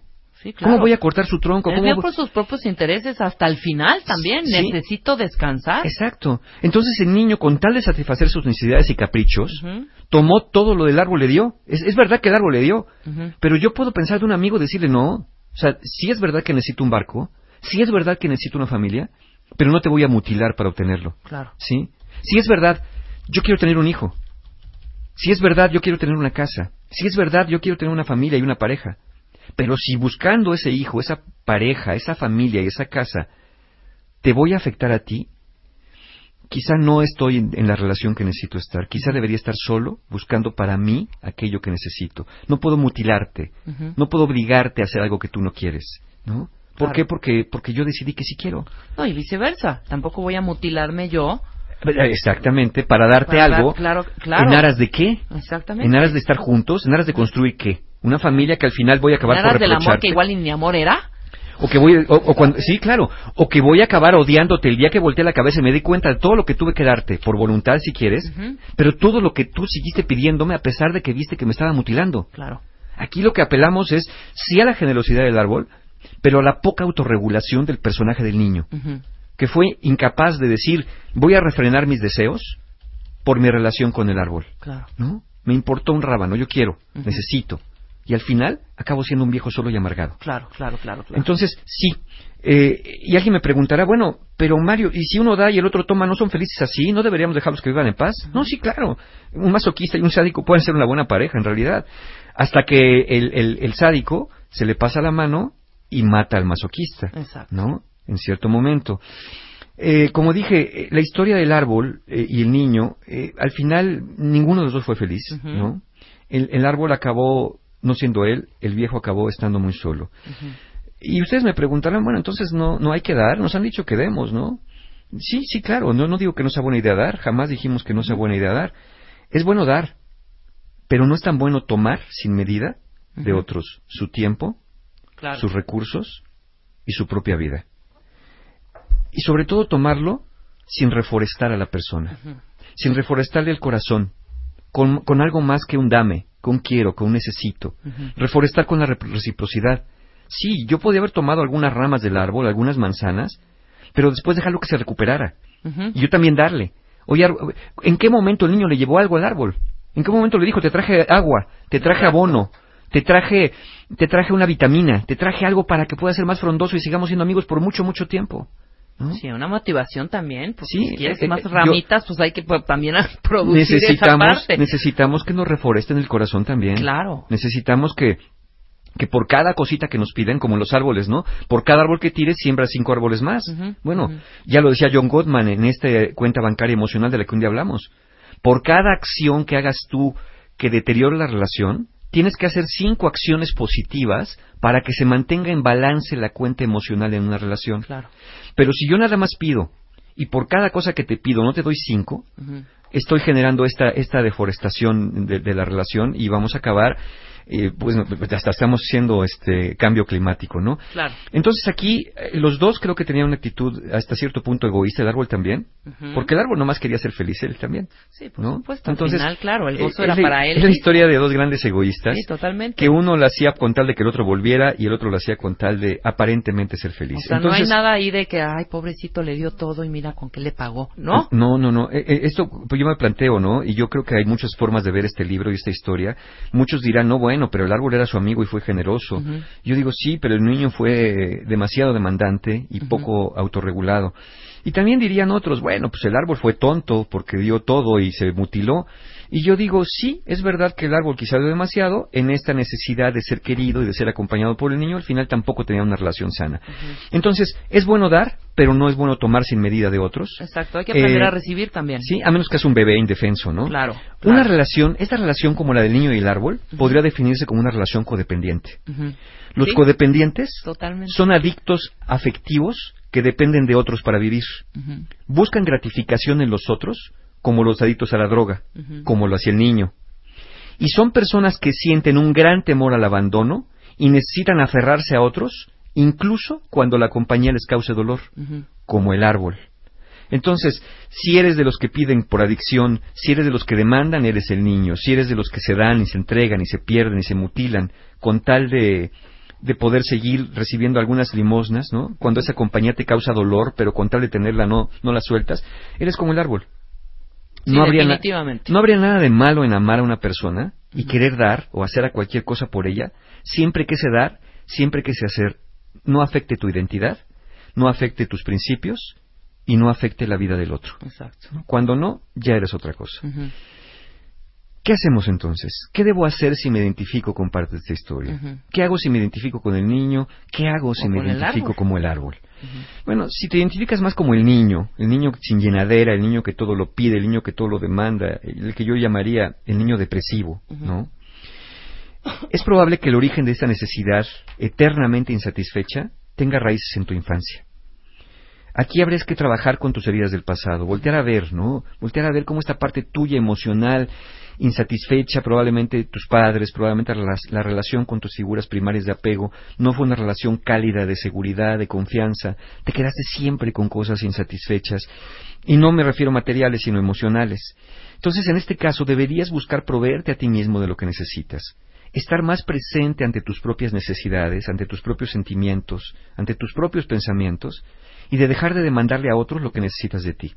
Son estas personas como el niño que te, te acusan de ser traidores, de ser abusivos, de que no les das lo que quieren, de que te fuiste, que cómo me dejaste, cómo es posible que cuando más te necesité no me diste lo que necesitaba. ¿no? Entonces, busca confiar en algo más grande, busca confiar en un mentor, busca confiar en algo espiritual, ¿no? Deja de pensar en personas que te van a dar las cosas materiales que necesitan. Deja de estar buscando, limosneando cariño a otros, ¿no? Diciéndole, pues dame, dame, dame, dame. Aprecia y agradece lo que tienes. Deja de lamentarte de lo que sientes que te falta. Dinero, compañía. ¿Y cuántas personas hay que se quejan y se quejan y se quejan de la falta de compañía, que el dinero no les alcanza, que no les rinde? Bueno, porque mientras más te quejes, más vas a sentir que necesitas. Y mientras más sientes que necesitas, nada de lo que tienes te rinde. Ahora, si te identificas más como el árbol, quizá creciste bajo un modelo de amor condicional, donde te enseñaron a decir, no puedo ser amado por quien soy, solamente puedo ser amado por lo que doy. Wow. Son estas personas que crecieron bajo el esquema de, pues a ver, eh, de la escuela me traes buenas calificaciones porque para eso te mando, para eso te pago. Tu único trabajo es estudiar, tu único trabajo es darme alegrías, tú nada más me das dolores de cabeza, no me hagas mala cara, ¿no? Pórtate bien, este, a mí no, me, me haces ese gesto y te voy a reventar la boca de un bofetón, porque aquí tienes que estar sonriente porque yo soy tu madre y aquí no te pagan las cosas y cuando te puedas mantener solo vas a hacer lo que te dé la gana, pero mientras vivas bajo mi techo tienes que obedecer mis reglas. Sí. ¿No? Entonces, pues claro que aprendiste a dar, ¿no? Porque estás pensando, tengo que ser amado por lo que doy, ¿no? Porque si no doy, no me van a amar. Esta creencia te hace recibir una y otra vez, ¿no? Una, una y otra vez al que te roba la vida. Te hace darle más y más con la esperanza que un día cambie y que un, un día se quede para siempre nada más por ser tú. Pero sabes que eso nunca va a suceder. Sí, morir en el otro. Exacto. ¿no? Entonces, si eres más como el árbol, no es fácil salir de esto, porque dejar la conducta codependiente causa dolor. Dejar la conducta codependiente a la que estás tan acostumbrado a tener te causa una pérdida y esto te causa también un proceso de duelo. Por eso a muchas personas, cada vez escucho más personas decir, Mario, yo no tenía una buena relación, me, me puso el cuerno, me pegó, me insultaba, me ignoraba, me maltrataba y rompimos. Pero ¿sabes qué? Lo extraño, la extraño, quiero volver. Y tú te preguntas, ¿pero por qué pasa eso? Te estabas dando cuenta que estabas en una relación disfuncional. Porque es como el árbol. Toma mis ramas, toma mi tronco, toma mi vida. Trátame como quieras, toma un hacha y córtame desde las ya, raíces. Mario. sí. Pero no te vayas. Sí, ¿no? claro, Vuelve claro. conmigo, aunque sea viejo, aunque sea que nadie te quiera. Te la fuiste a pasar muy bien en tu barco, te la fuiste a pasar muy bien con tu familia que tuviste, te la pasaste muy bien con el dinero de mis manzanas. Pero ¿sabes qué? Ven, cuando yo no tengas a nadie, ven que aquí voy a estar esperándote porque, aquí te sentarás. porque no tengo dignidad. Claro, ¿No? claro, porque no tengo dignidad. Exactamente. Wow, qué fuerte, ¿eh? Entonces, busca revincularte contigo mismo si sientes que eres como el árbol, para que ese dar y recibir primero forme un círculo virtuoso en ti y hacia ti mismo. Y después podrás hacerlo hacia otros, pero ya con medida. En ambos casos, si estás en la trampa de una relación codependiente, siempre es buena idea buscar ayuda. Que puede ser ayuda individual de la mano de un buen terapeuta, o puede ser grupal, con alguna propuesta, ¿no? Las, las cosas de codependencia se manejan muy bien de manera grupal, con alguna propuesta colectiva que sane esas viejas heridas y esas roturas, esas ramas mutiladas. Entonces, eh, quizá hemos entendido muy mal ese concepto, por aquí me preguntan de dar hasta que duela, es una falacia. Eh, yo puedo decir que dar hasta que duela, pero dar hasta que dejes de ser tú. Exacto. Después, ¿quién va a dar? Después, ¿cómo vas a dar? Entonces, eh, creo que tenemos que replantearnos, ¿no? Es, una buen, es un buen concepto, pero no malentendido, no llevado al extremo. Entonces, eh, revisemos las historias infantiles. Y, y- y to- lo tomo de un libro infantil porque el, el mensaje que quiero dar también aquí No, bueno, es revisemos, terrible, ¿eh? revisemos nuestras historias infantiles del pasado, los paradigmas que nos dieron de niños, los paradigmas de generosidad, de lo que es ser bueno, de lo que es ser generoso, de lo que debería de ser, no para volvernos egoístas, sino para volvernos personas más sanas, que podamos sí dar, pero también esperar recibir, porque una relación eh, equilibrada, una relación balanceada se basa en esa reciprocidad. Aquel que te ama no siempre te dará lo que quieres, sino lo que realmente necesitas, así sea una lección de vida. Entonces, pues ahí, ahí, ahí queda el, Ahí el no las cuento. dejas. Ahí queda el, el no las cuento. dejas, Mario. Búsquenlo de verdad. Eh, Digo, para, para mí es un cuento que a veces Se llama puedo El árbol generoso. El árbol generoso de Shel Silverstein de 1964. Ya, obviamente, ya los derechos de autor están, este, pues ya, ya, ya, ya están libres. Eh, por ahí lo encuentran en muchos formatos, en muchas eh, formas en las redes también lo pueden ver. Es un libro muy cortito y, y vale la pena leerlo y releerlo porque, pues hay que reflexionar alrededor. Muy bien. Mario, muy inspirado el día de hoy. Muchas gracias. ¿Eh? Curso, taller. Sí, claro que sí. Para todas las personas, eh, bueno, eh, justamente, ¿no? Aquí tenemos varias opciones para personas que perdieron a alguien por muerte, que estén pasando por un duelo, eh, pues que no hayan podido superar la muerte de un ser querido. Tenemos el taller Aprender de la Pérdida, que es el sábado del 6 de julio, segunda y última edición del año. No va a haber otro más en el año, así que aprovechen si están pasando por un duelo.